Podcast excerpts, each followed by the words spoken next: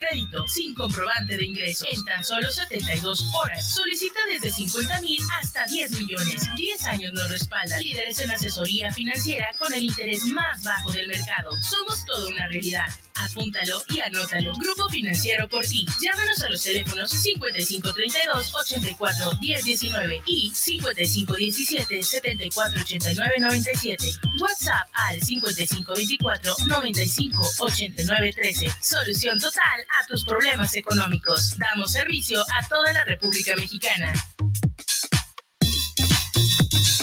Los invitamos a escuchar tu programa ¿Qué opinan los jóvenes? con Ángel Gabriel y Rogelio Emiliano todos los viernes de 6.30 a 7.30. ¿Dónde más? Por Guanatos.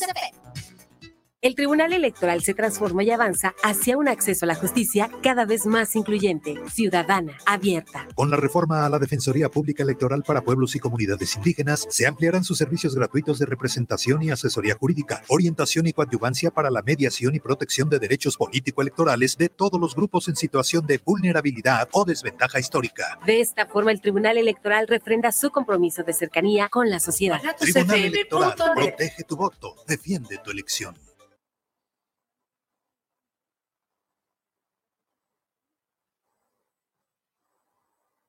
¿Necesitas dinero? Tenemos dinero para ti. Grupo Financiero por ti. Líderes nacionales en asesoría financiera. Desde 50 mil pesos hasta 10 millones. Si necesitas dinero, lo tenemos sin trámites engorrosos. Sin checar buro de crédito. Sin comprobante de ingreso. En tan solo 72 horas. Solicita desde 50 mil hasta 10 millones. 10 años nos respalda. Líderes en asesoría financiera con el interés más bajo del mercado. Somos toda una realidad. Apúntalo y anótalo. Grupo Financiero por ti. Llámanos a los teléfonos 5532 84 1019 y 5517 74 89 97.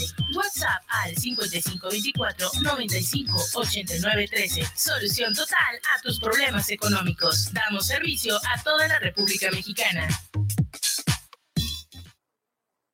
Los comentarios vertidos en este medio de comunicación son de exclusiva responsabilidad de quienes las emiten y no representan necesariamente el pensamiento ni la línea de guanatosfm.net. Necesitas dinero, tenemos dinero para ti. Grupo Financiero por ti. Líderes nacionales en asesoría financiera. Desde 50 mil pesos hasta 10 millones de pesos. Si necesitas dinero, lo tenemos sin trámites engorrosos. Sin checar buro de crédito. Sin comprobantes de ingresos. En tan solo 72 horas. Solicita desde 50 mil hasta 10 millones de pesos. 10 años nos respaldan. En asesoría financiera con el interés más bajo del mercado. Somos toda una realidad. Apúntalo y anótalo. Grupo Financiero por ti. Llámanos a los teléfonos 55 32 84 10 19 y 55 17 74 89 97. WhatsApp 55 24 95 89 13. Solución total a tus problemas económicos. Damos servicio a toda la República Mexicana. A la República Mexicana.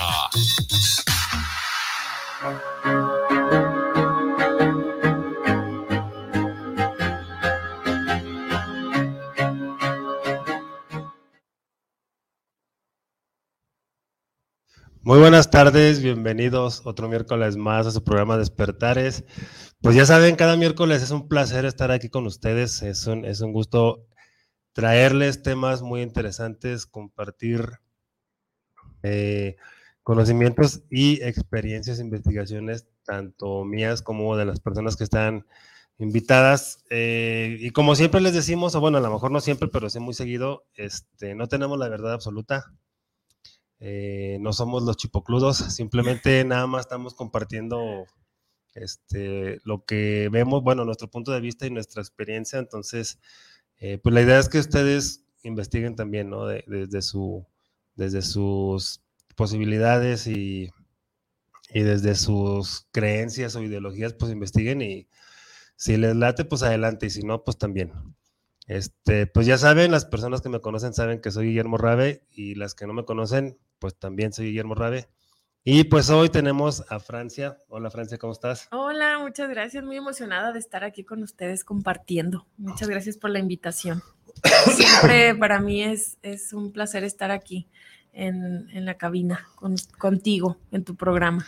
Y pues bueno, ya sabes que pues también es un, es un gusto que estés aquí, porque siempre traes, bueno, las veces que has venido has traído temas interesantes y hoy no es la excepción. Eh, la vida me lleva por caminos muy, muy raros. Eh, me gustaría decir, ay, no, este tema de lealtades familiares y la toxicidad y la, lo triste de, una lealtad familiar eh, tóxica. no me ha pasado, pero sí, lo he vivido en, carne propia y es por eso que, que estos temas que hemos platicado, pues puedo, puedo dar testimonio ¿no? de, lo que, de lo que he vivido y creo que todos, o sea, todos en algún momento, si hacemos como esta introspección, a lo mejor cuando éramos niños, este, tú decías, yo quiero ser un rockstar, ¿no? no pero mi, mi, mamá me decía que eso no, no me iba a dejar dinero. Entonces, ¿sabes? Desde, desde chiquitos, como que nos van mutilando nuestros sueños. Entonces, ese es el tema de hoy, lealtades familiares, que obviamente tienen sus pros y sus contras. Si hay una lealtad que tú dices, oye, pues esa, esa a lo mejor ese pensamiento de, unión me sirve y me saca adelante, pues conserva, pero ¿qué pasa con esas lealtades que no te están haciendo bien? Sí, sí, pues hay, hay muchísimos casos ahorita, que el ejemplo que tú pusiste, pues eso fue, por ejemplo, en la música, ¿no? Pero pues también en la pintura, en el baile, en la escritura. Lo primero que, que te dicen, de eso no vas a comer o de eso no vas a vivir. Y pasan todas las esferas sociales, o sea, podemos hablar, por ejemplo, del caso de Britney Spears. Es un caso clarísimo de una lealtad familiar. El padre las abandona, ¿sabes? De chiquitas. Él pues, se mete en su alcoholismo, en sus problemas. La niña pequeña con talento, ¿sabes? Que la mamá, pues obviamente se le ilumina la, pues, la cabeza y dice, ah, caray, esta niña la puedo llevar a concursos, la puedo meter en la tele, la puedo llevar a la radio. ¿Qué vemos ahí? Pues vemos una agenda, ¿sí? Trabajo, explotación infantil, donde si lo analizamos no está chido. Por donde tú lo veas no está chido. Y obedece, ¿sí? Esa, esa niña obedece a mamá, porque pues es lo único que tiene, papá la abandonó. Y entonces dice, bueno, si mi mamá me dice que yo tengo que ir a ese concurso y cantar para 200, 300 personas, escuchar la crítica, ¿no? De los jueces que de repente también se les olvida que están en un concurso de niños. Claro. Pues lo voy a hacer porque mamá lo dice, ¿no? ¿Qué pasa cuando esta, esta niña se convierte ya en una adolescente mundialmente famosa, eh, mundialmente pues conocida, súper sexy, súper guapísima? Yo no sé si tú te acuerdas lo que era Britney Spears en sus tiempos. Sí. Eh, ahorita pues hay otros artistas, pero yo creo que la, la la primera, así, eh, después de Madonna, ¿no? Pues fue Britney Spears. Entonces, eh, ¿qué sucede ahí? Pues ahora sí vuelve el papá. Misteriosamente. Hija, ya vine. Ya, misteriosamente, ya, me acordé de ti. Ya encontré los cigarros que fui a comprar, ¿verdad? No los encontraba. Entonces, ¿qué te dice eso? O sea, un padre abandonador, que ya cuando tú estás en otro escenario de dinero, de fama, de fortuna, ahora sí está, ahora sí quiere estar ahí presente. O sea, hay que analizarlo a fondo. No es que el papá cambió, no es que se fue a recuperación y reformó su vida, para nada. Vio un interés, así como lo vio su mamá en, el momento que ella estaba pequeña.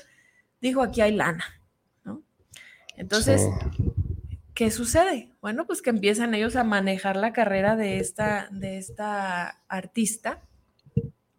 Y entonces ya manejando esa carrera, pues es muy fácil extraer dinero. Es, muy fácil ya comprarte el, Mercedes-Benz que soñaste.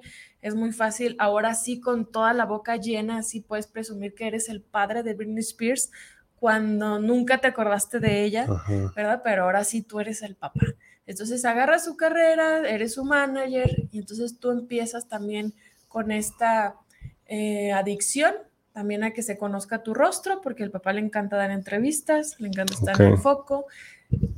Pero si no menciona a su hija, adivinen qué, pues no vende el amigo, ¿verdad? Entonces él se va en cada entrevista mencionando, soy el papá de Britney Spears. Porque pocos lo conocemos por su nombre. ¿Cómo se llama el papá de Britney Spears? Ni, sabía que tenía papá. Ah. Exactamente. Entonces, eh, ahí está papá y mamá, ¿verdad? Como agarrando los hilos. Después la hermana menor de Britney Spears que obviamente, si ya te das cuenta de un escenario no sano, ¿verdad? En esta familia, lo más seguro es que desde que nació esta niña, que, fue, que es la hermana de Britney Spears, ¿Qué, ¿Qué, crees que pasó? Pues la compararon con, con, Mm. su hermana, con Britney Spears.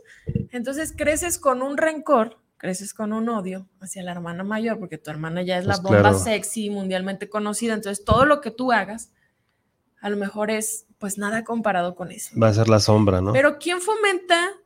¿Quién fomenta esto? Los mismos papás que meten en competencia a los hijos. Ay, es que no eres tan guapa como tu hermana Mm. Britney.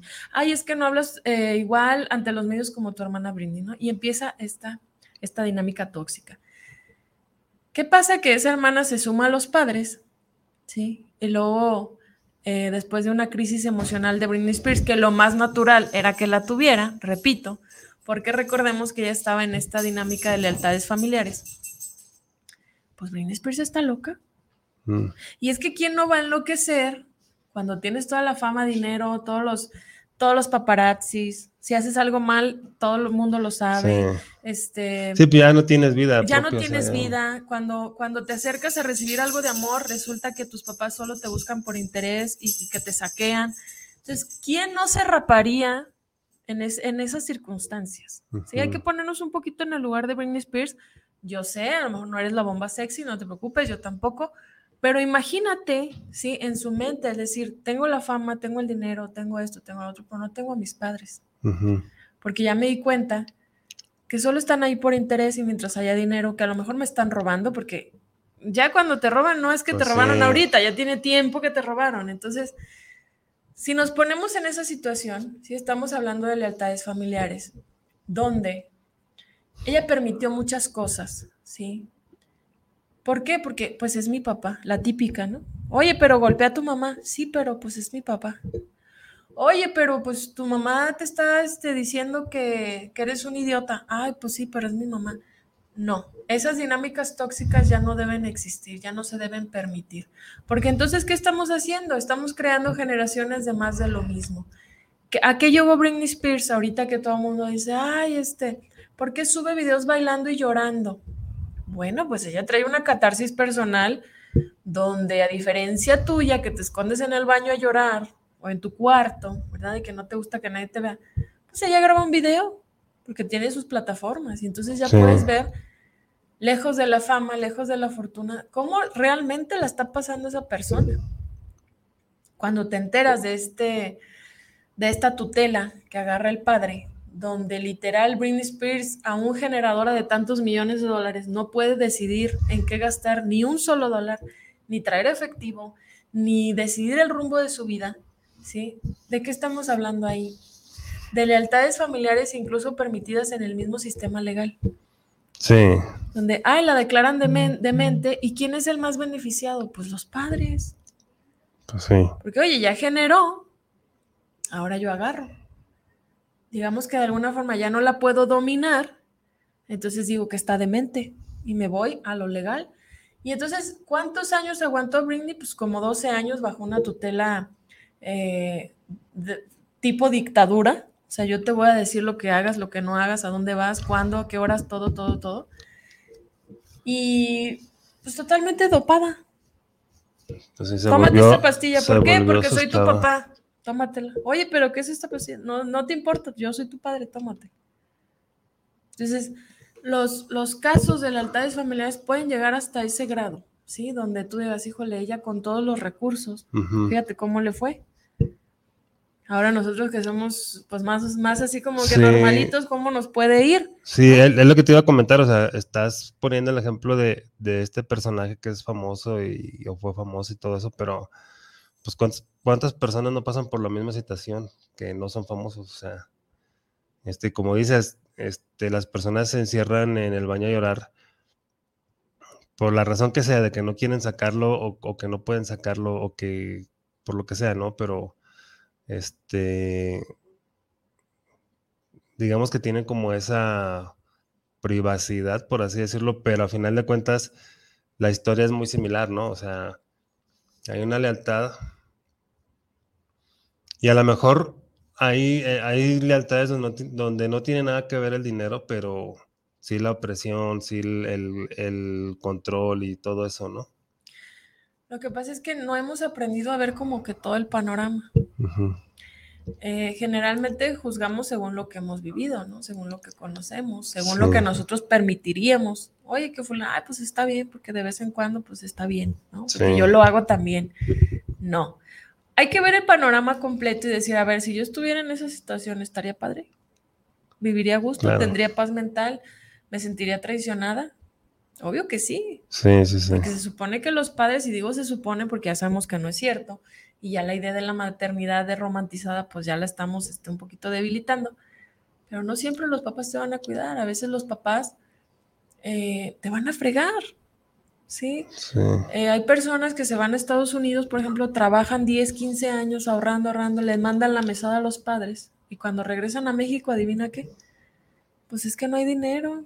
Es que se casó tu hermano el más chiquito y pues hicimos la boda. Oye, pero yo te estaba mandando para que me lo guardaras, sí, pero pues hubo gastos. Mm. ¿Te Teníamos que comer. ¿Te sentirías traicionado o no? Si tú estás en, Estados Unidos padeciendo, o sea, amarrándote de decir, no voy a gastar, voy a nada más esto, esto, mis pagos, a veces está mal comiendo. Es, fíjate que yo creo que ese es, eh, siguiendo ese ejemplo, ese es uno, un error muy común que cometen las personas. O sea, este, tienen la creencia de que igual es con, con, la pareja, ¿no? O sea, tienen la creencia de que, pues mi esposa va a guardar el dinero, este, no sé, para tener una casa o para poner un negocio, para lo que sea, y te das cuenta que pues no guardo más que pura chingada. Igual los papás o los hermanos, o sea, pues mejor guarda, si estás viviendo eso, pues mejor guárdalo tú, la neta, o sea. Sí, ve, ve otras este, alternativas. ¿Por qué? Porque cuando tú ya creciste en esa dinámica, lo único que vas a hacer es replicarlo. Pues con las amistades, con la pareja, con el trabajo. O sea, hay situaciones en las que tú dices, híjole, o sea, sí me pasé de güey, de confiado. O sea, yo creí que esta persona me iba a cuidar el dinero, yo creí que esta persona me, pues era mi amigo, ¿no?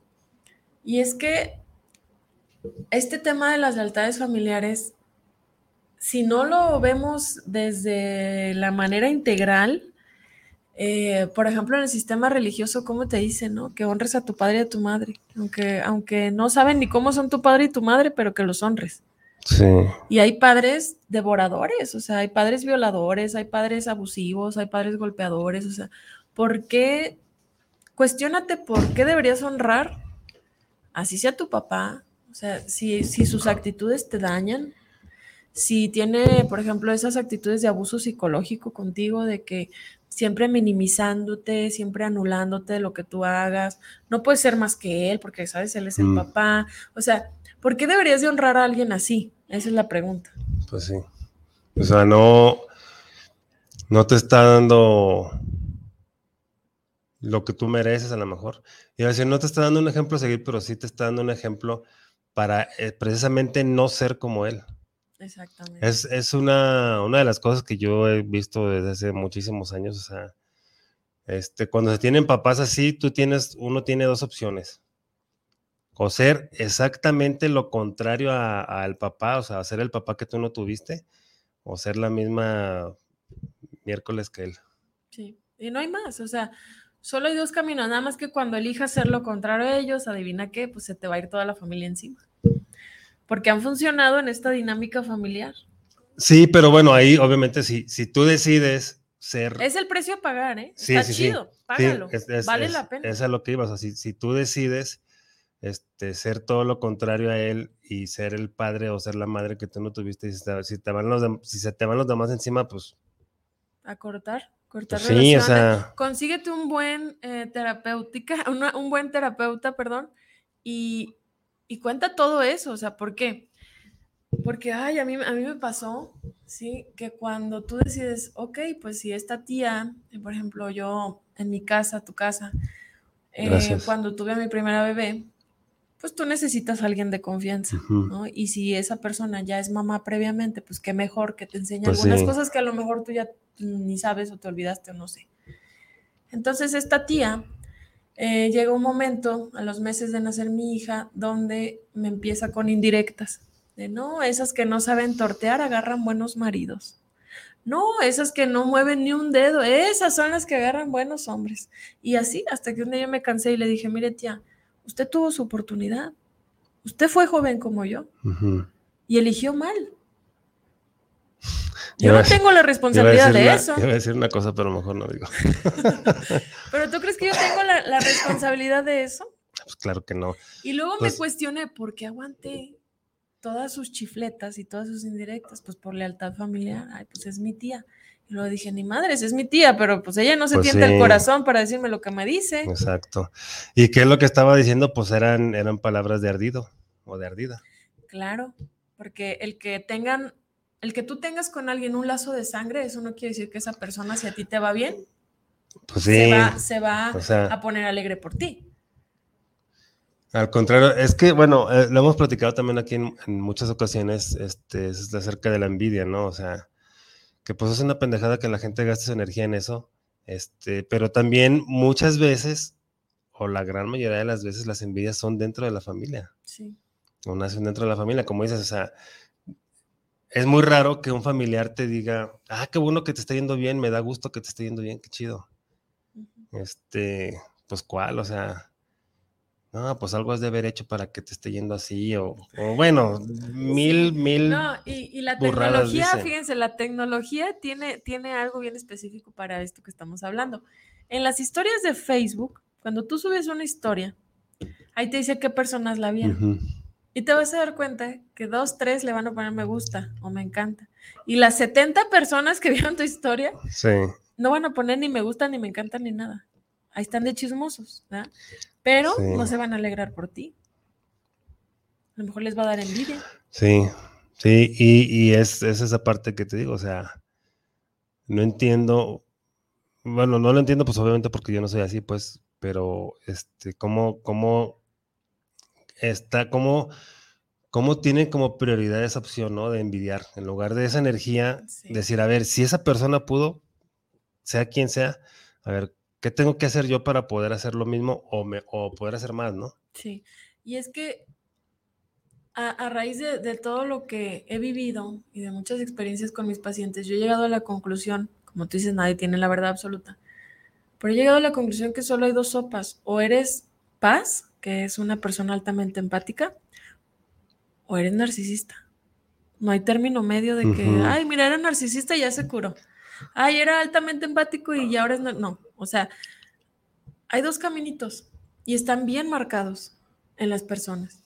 Las personas que se alegran por ti, que son muy poquitas, o sea, si yo te ahorita, si tú me dices 10 familiares y te llega a ti un ascenso en tu trabajo, un mejor empleo, a lo mejor hasta un regalo, unos tenis nuevos, una camisa.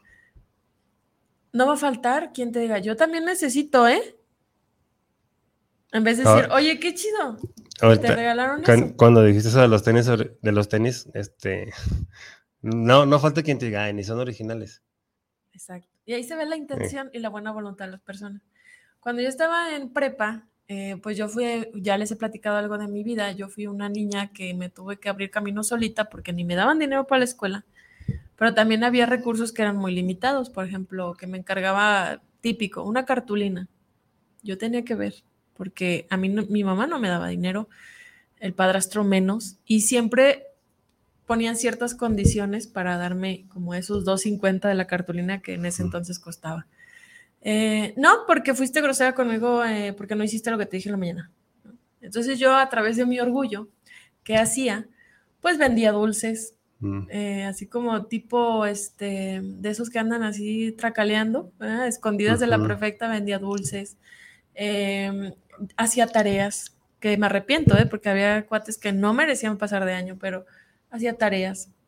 Em, ¿Qué más hacía? Pues típico, este, te ayudo con esto y tú págame tanto. Eh, hasta en proyectos, méteme tu proyecto, pues yo ni asisto, pero te doy esto, ¿no? Y no, no estoy orgullosa de eso, pero era mi manera de sobrevivir. Este, que obviamente ya después todo se acomodó, yo rectifiqué mi camino, ya no volví a hacer tareas ni nada. Eh, pero trabajé de payasita también. Y en aquel tiempo me acuerdo que yo quería unos Adidas de esos, este, como, como concha, ¿no? Y pues unos Adidas, pues todavía siguen costando pues algo. Entonces, pues se me ocurrió, ¿verdad? Este, unos muy parecidos, que son la versión clon. Y yo iba bien orgullosa a, a la escuela con esos tenis. Cuando un compañero grita, ja, ja, ja, son piratas. Y pues todo el grupo volteó a ver de qué estaba hablando, ¿no?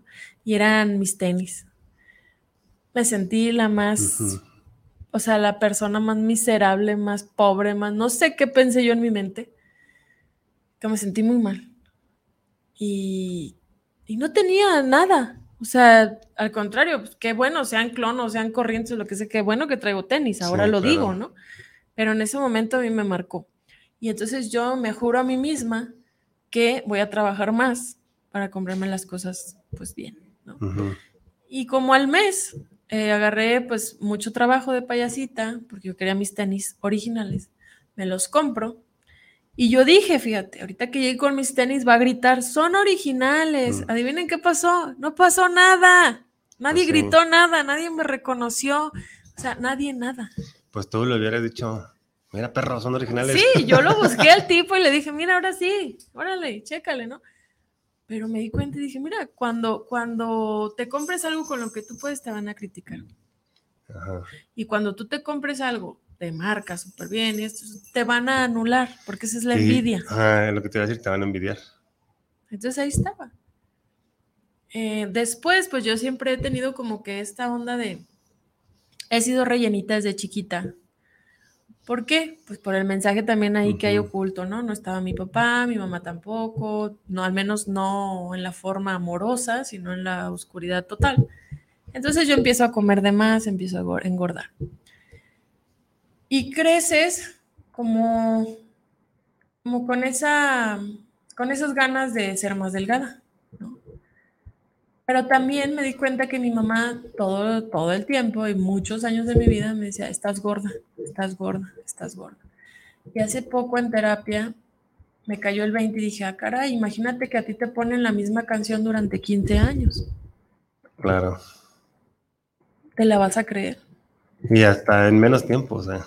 Y entonces, eh, si ustedes me conocieran, dirían, oye, pues no, no comes así como para estar gorda, pero hay muchas cosas que trabajar en lo emocional, porque durante, sí, 17 años de mi vida se me dijo, estás gorda. Entonces, ¿qué pasa? Pues que, que eso se queda grabadísimo hasta en lo más profundo. Y con cualquier cosa, por ejemplo, si yo empiezo a enflacar, es como que hay un choque para mí. ¿Sabes? Porque lo, Ah, lo sí. más, la costumbre más próxima es estás gorda. Sí, es esa programación. Entonces, exactamente. Y esa es una lealtad familiar que yo apenas dije, ah, caray, o sea, esto lo he mantenido y tengo que seguirlo trabajando.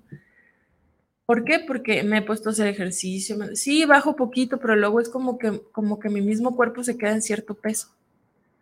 Entonces me dicen, oye, pero sí estás haciendo, sí, y sí estás, sí. Dice, pero entonces, ¿qué pasa? Le digo, es que me lo grabé. Me lo grabé y yo sé que tengo que enfocarme más en eso, tengo que desprogramarlo. Y si tú, la, esa palabra, ¿sí? Se dice muy a gusto y se dice muy rápido, pero ¿qué involucra desprogramarte? Pues muchas cosas. Tienes Años. que. Sí. o sea, Bueno, muchas cosas. es que, no sé, fíjate que no sé si sean años, este, o si, o si lleve poco tiempo. Yo creo que depende de la técnica, ¿no? Este, yo he estado estudiando programación neurolingüística y, y he, he descubierto muchas técnicas que tienen ahí que son muy Sí. maravillosas. No, no he practicado nada ahorita porque pues estoy aprendiendo todavía, pero a lo que yo he visto, yo creo que, que con las técnicas que hay ahí sí se puede trabajar de manera más rápida. Sí. Sí tienes que trabajar muchísimas cosas, eso sí es un hecho. Eso sí es un hecho, porque, este, pues como dices, tanto tiempo de decirte lo mismo, pues obviamente, como dicen, ¿no? ahora sí hasta, el- hasta tu tuétano se la cree. Exacto. O, sea, o, o tienes esa, esa información hasta los tuétanos, como dicen, ¿no? Entonces sí hay que hacer un, un- es un proceso de, de desprogramación este, y reprogramación.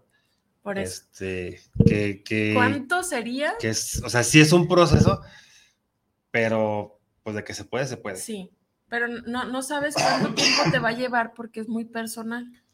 Puedes tener recaídas, Sí, puedes decir, híjole, ya iba súper bien y ahora estoy otra vez mal, sí, porque a lo mejor típico que vienen las posadas, ¿verdad? Y ya viste ese familiar castroso que otra vez ahí está dando lata. Oye, es que mira, este, yo tengo tanto tiempo en terapia y pues resulta que mi mamá hizo una reunión y ahí va a estar fulanito. ¿no? Entonces todo eso también forma parte del proceso de programarte, Ujú. porque a veces no vas a poder evitar convivir con esa gente por las lealtades familiares que se maneja ahí, a menos que seas como yo y digas, yo trueno todo y ahí se ven y jamás Sí. los quiero volver a ver en mi vida, Sí, es, lo que te iba a que es o muy sea, radical. es- sí, pero es válido por tu, por tu bienestar, Sí, por el bienestar personal. O sea, si, si, este, si, por ejemplo, hay una situación con un familiar y, y sabes que va a ir, sabes que la neta mejor ni voy. sí. La neta, prefiero estar tranquilo, prefiero estar en paz. Sí. Y aunque a lo mejor vayan otras personas que a lo mejor sí quiero ver, pero Pues mejor me, después tú solo. ¿eh? sí, o sea, mejor me evito la fatiga de, de- de estar ahí con esas personas. Yo creo que incluso esa sería la mejor opción. Sí. Ser así, o sea, pues ni modo, o sea, También hay un precio que pagar y se los digo yo que, que yo sí troné radicalmente con, con toda esa familia de, de personas que me hicieron daño.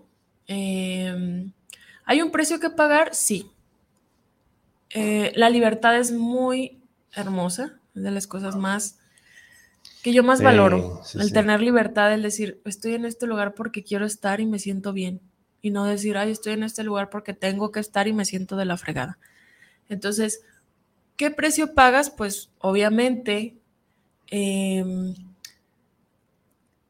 por ejemplo, ahora que tengo a mis hijas, el que me pregunten por su abuelita, por sus tías, por sus tíos. Y hasta esta semana tuve el valor, porque de repente sí es complicado hablar estas cosas con una niña de 5 años, que es mi hija la mayor. Me dice, mamá, ¿por qué no viene mi tía? Mi tía Ariad. Le digo, ¿por qué no quiere venir? Y si no quiere venir, hay que respetarlo. claro. Y el día que ella quiera venir, ella sabe dónde vivimos y va a tocar la puerta. Pero si ella no quiere venir, no quiere y punto. Y me tomó mucho, mucho tiempo decirle esa frase a mi hija, porque siempre preguntaba desde que puede Pues sí. hablar, ¿no? Porque la, la ha visto unas poquitas veces en su vida. Entonces, para mí fue liberador decir esa frase y explicarle que no depende de mí, ¿sí? Pero si mi hermana no quiere, pues no quiere. Pues sí. Entonces, a mi hermana y a mí nos ponen en contra, mi mamá, como le pasó a la hermana de Britney Spears y a Britney Spears. Pero eso es algo que yo ya solté en terapia. ¿sí? Yo, no, yo no puedo seguir cargando con lo que a mi hermana se le insertó en su cerebro y lo que ella es- está creyendo. Oye, apenas puedo con lo mío. Claro. Apenas No, puedo llevar mi proceso. Y aparte, pues no es tu responsabilidad, o sea, es, No es responsabilidad, mi es responsabilidad. de ella, o sea. Y, y, por ejemplo, algo también que de- entra en el tema de lealtades familiares es precisamente cuando uno de los hijos le va bien y a los demás les va mal. O no tan bien, ¿verdad? Pero los papás empiezan como, oye, pues tú tienes que compartirles. Ah, Oye, sí. pero ya, ya, o sea, tenemos la misma edad o hasta él es más grande y no le gusta trabajar, pero él necesita, Sí, eso, eso me lo han Ah. platicado mucho. perdón, o sea, cuestiónate eso. Sí. Incluso también hay personas que dicen, no, es que mi hermano le está yendo bien y el culero ni nos ayuda. Como si fuera la obligación. Ajá, y yo por dentro, pues sí, sí, sí, sí, sí, hice esa pregunta, o sea, como, Pero ¿por qué sí tendría les- que ayudarles? Exacto. Pero no le dije nada, o sea, Pero si tú preguntas, oye, ¿y cómo sería esa ayuda para ti? Casi siempre vas a llegar al punto donde vas a decir, ah, no, pues él quiere dinero, quiere regalado, sí, sí, sí. Sí, es que... sin hacer nada. Ajá, es, es el, es este, esa parte, ¿no? De, de, pues el interés del dinero, al final de cuentas, eso es en todo, o sea, este, porque no, no dicen, este, no, pues el, el güey no me da trabajo. Así Oye, es, ¿y sí, trabajas? No, entonces, ¿cómo te va a dar sí, trabajo? sí hay- no, pero ponle, este, ponle que, que estén trabajando en otro lugar, o sea, no dicen, él no me da trabajo para estar con él, para ayudarle, para ganar más dinero, o sea, sino simplemente dice, no me ayuda. O sea, pues como, como, ¿por Y te pasa que aunque les ofrezcas trabajo, ¿sabes cómo te contestan? Yo no voy a ser tu gato. Ah, Yo sí. soy tu hermano. ¿Yo por qué, por qué te voy a recibir órdenes tuyas? ¿Qué te pasa? Y tú dices, bueno, entonces, ¿qué es lo que tú quieres? O sea, dinero no regalo. Trabajo te estoy ofreciendo. ¿No quieres? Ok, no quieras. Sí, hay, hay una este, confusión acerca de eso, ¿no? De los familiares creen que, que, este, que por ser familiar ya, ya Sí. merecen esa, ese, esa pensión o esa mensualidad, ¿no? De, de cuando alguien de la familia le está yendo bien. O sea, pues no, Y cada quien, por ejemplo, si, si a tu hermano o si a tu hermana le está yendo bien, pues fíjate cómo le hizo para que le esté yendo bien. O sea, seguramente estudió algo, seguramente se preparó, seguramente pasó muchas más horas despierto o despierta estudiando o trabajando que tú para llegar al punto al que está ahorita. a mí me gusta mucho, por ejemplo, si yo veo a una persona que le está, le está yendo súper bien y que yo digo, híjole, me gustaría aprender de esa persona, me gusta involucrarme, ¿no? Decir, a ver, oye, ¿cómo lo hiciste? Este, Ajá. a lo mejor por medio de entrevistas, cómo haces tú, a lo mejor en una charla, ¿no? Obviamente no le vas a pedir consejos este, de, de ser millonario a la persona más jodida de la familia, o sea, te vas a ubicar, ¿verdad? Que, que hay, hay Que quienes sí los dan, ¿eh? abundan.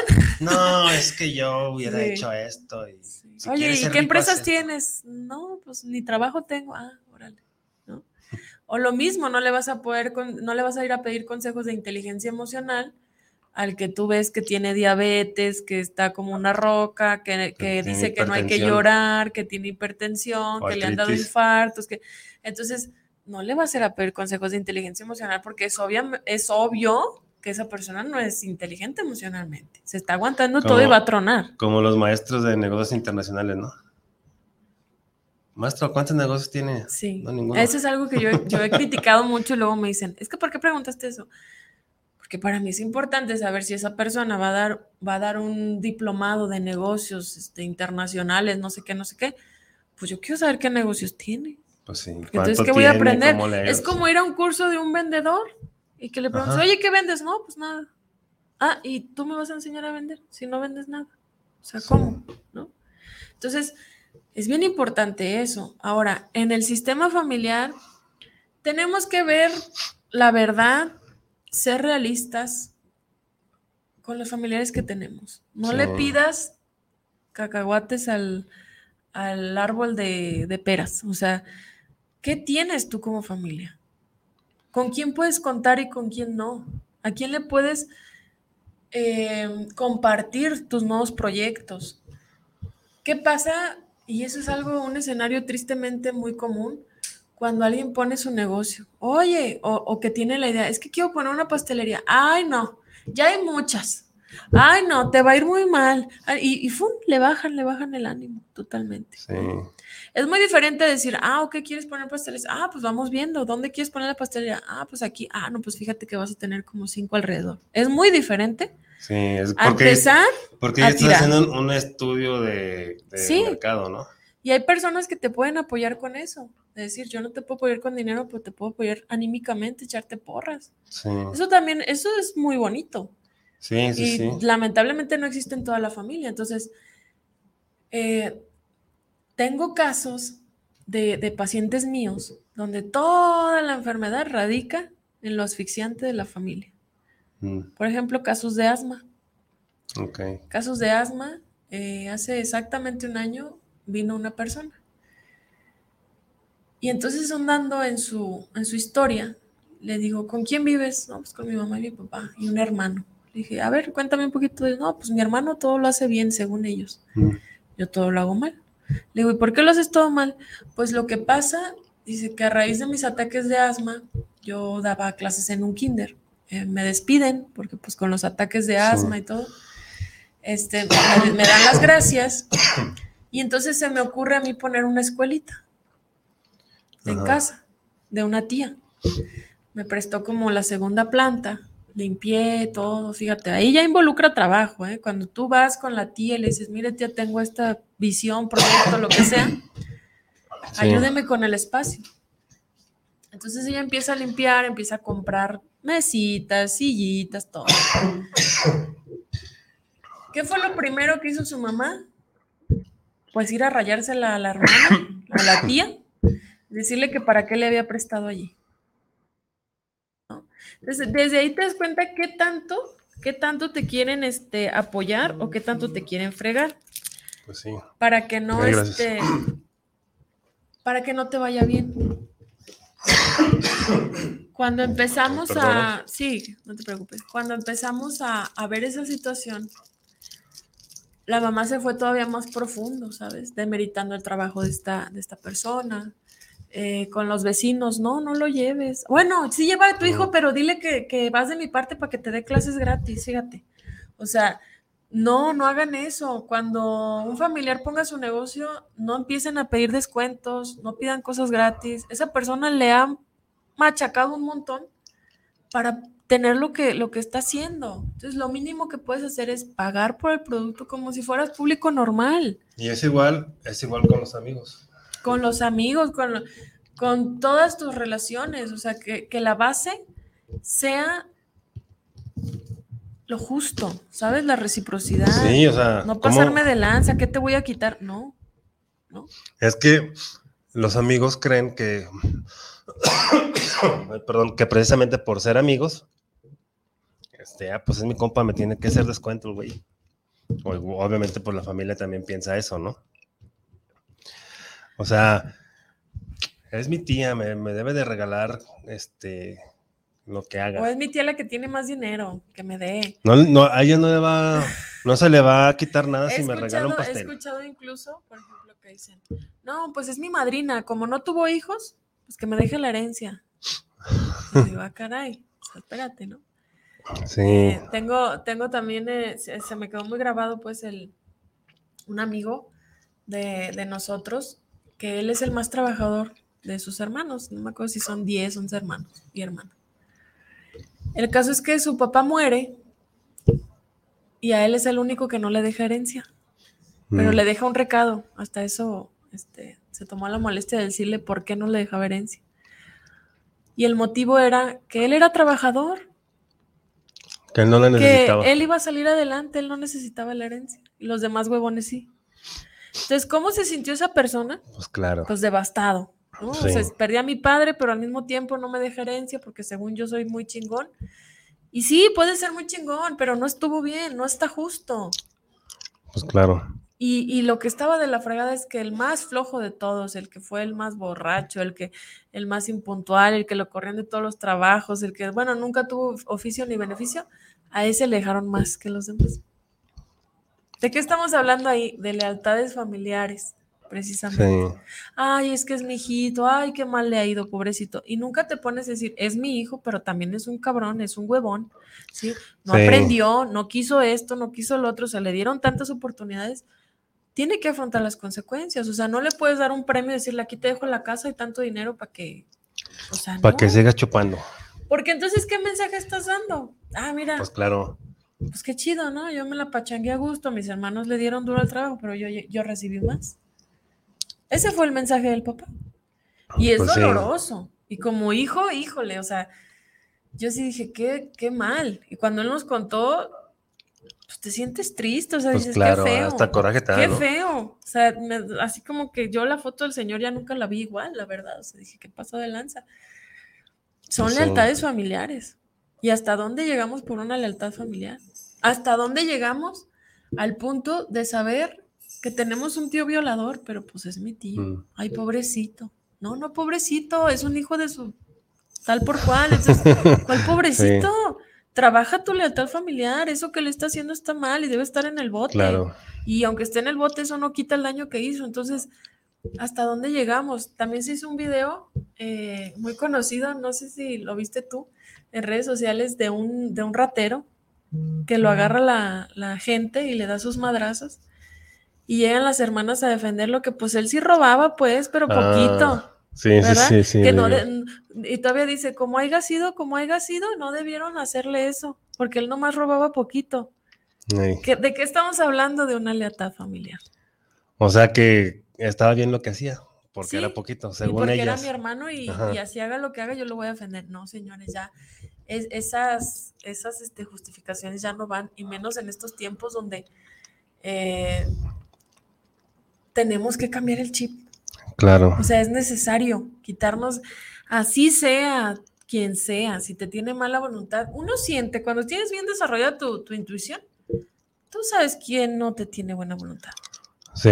Aunque tu razón te diga, ay, pues saluda lo normal, tú sabes y te sientes incómodo cuando está esa persona, así sea tu hermano, así sea su- tu madrina, tu, tu papá, tu mamá, o sea, Pues tú sí, sabes. Entonces, sigue tu instinto, es, e- ese, esa intuición que tú tienes, ¿sí? Te está diciendo que algo ahí no está bien. Sí. Ahora, Sí, así es. más, todavía más, nos vamos más este, adentro.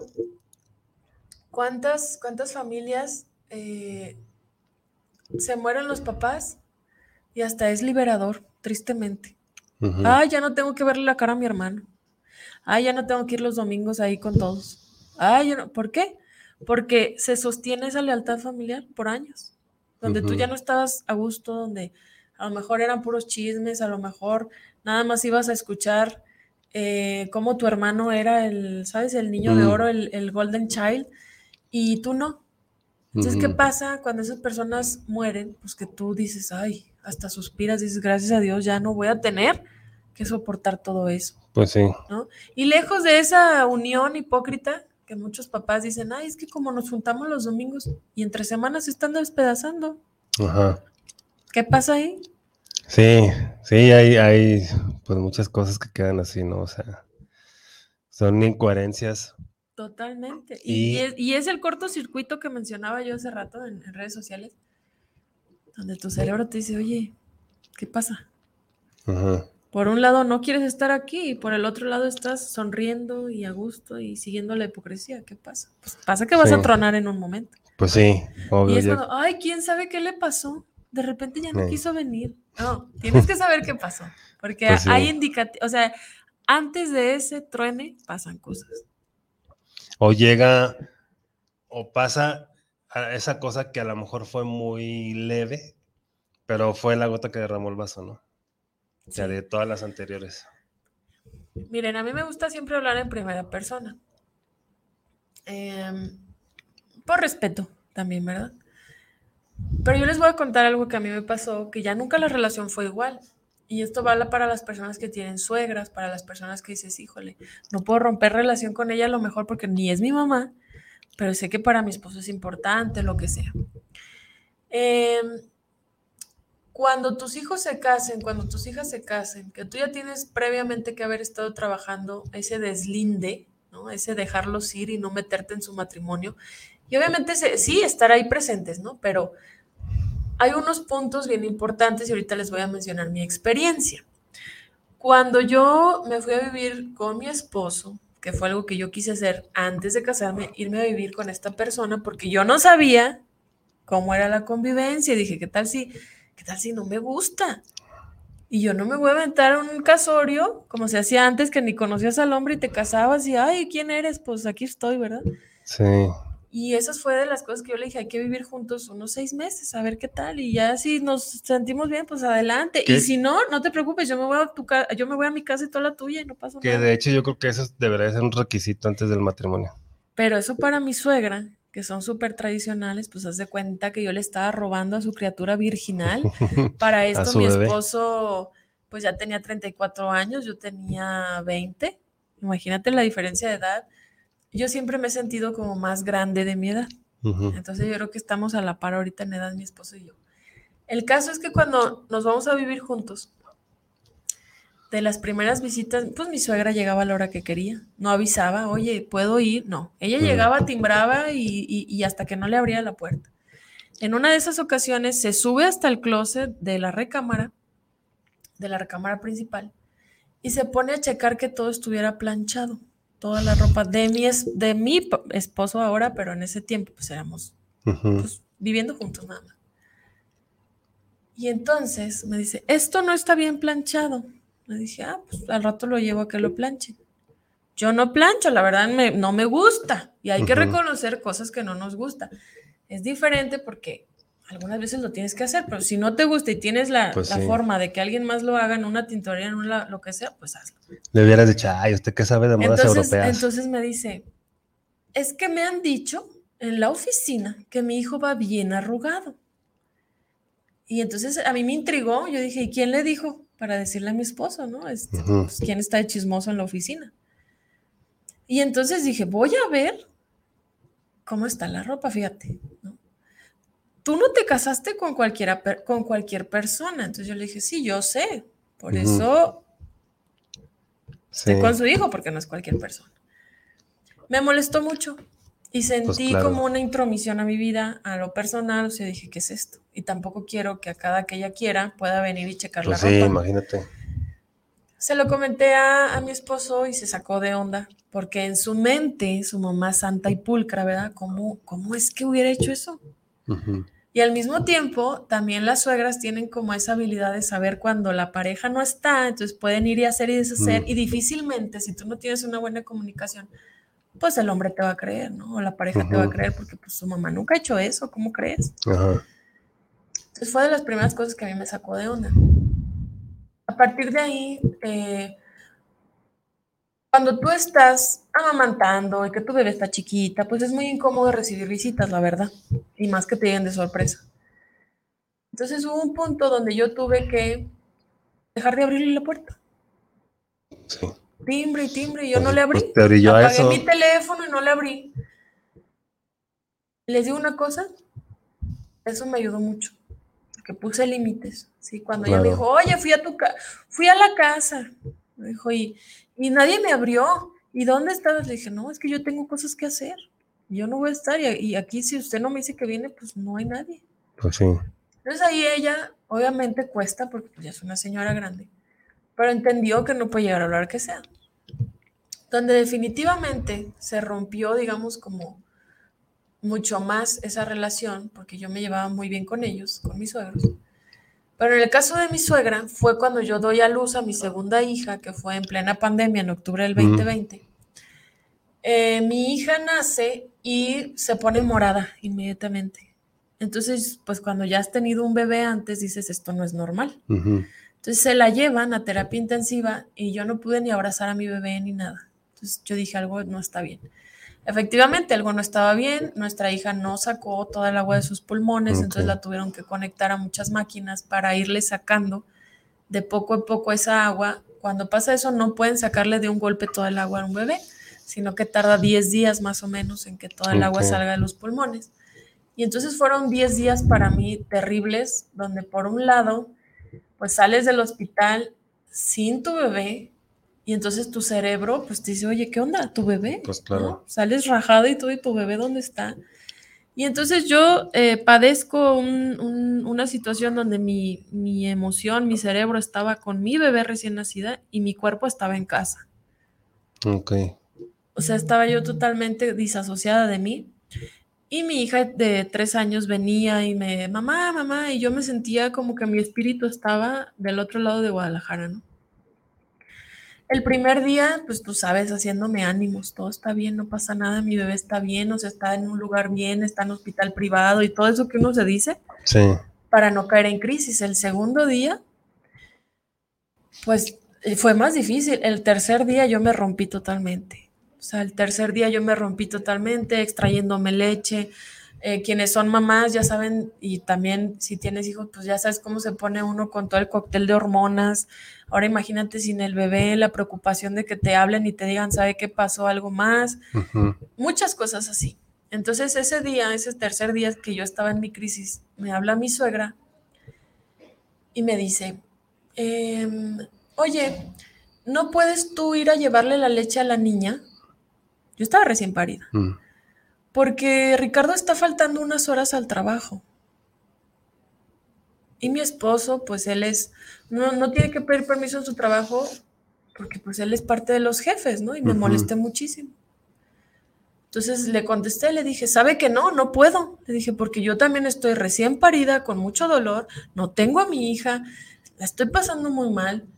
Tenía yo una placa conectada a mi cesárea porque yo me infecto en cada operación. Mm. Entonces la doctora me puso como un succionador así de placa de, de plata para que no me infectara y esa placa yo no podía desconectarla más de media hora porque le daba reversa a todo el tratamiento. Entonces yo duré como más o menos 6, 7 días conectada a esa máquina.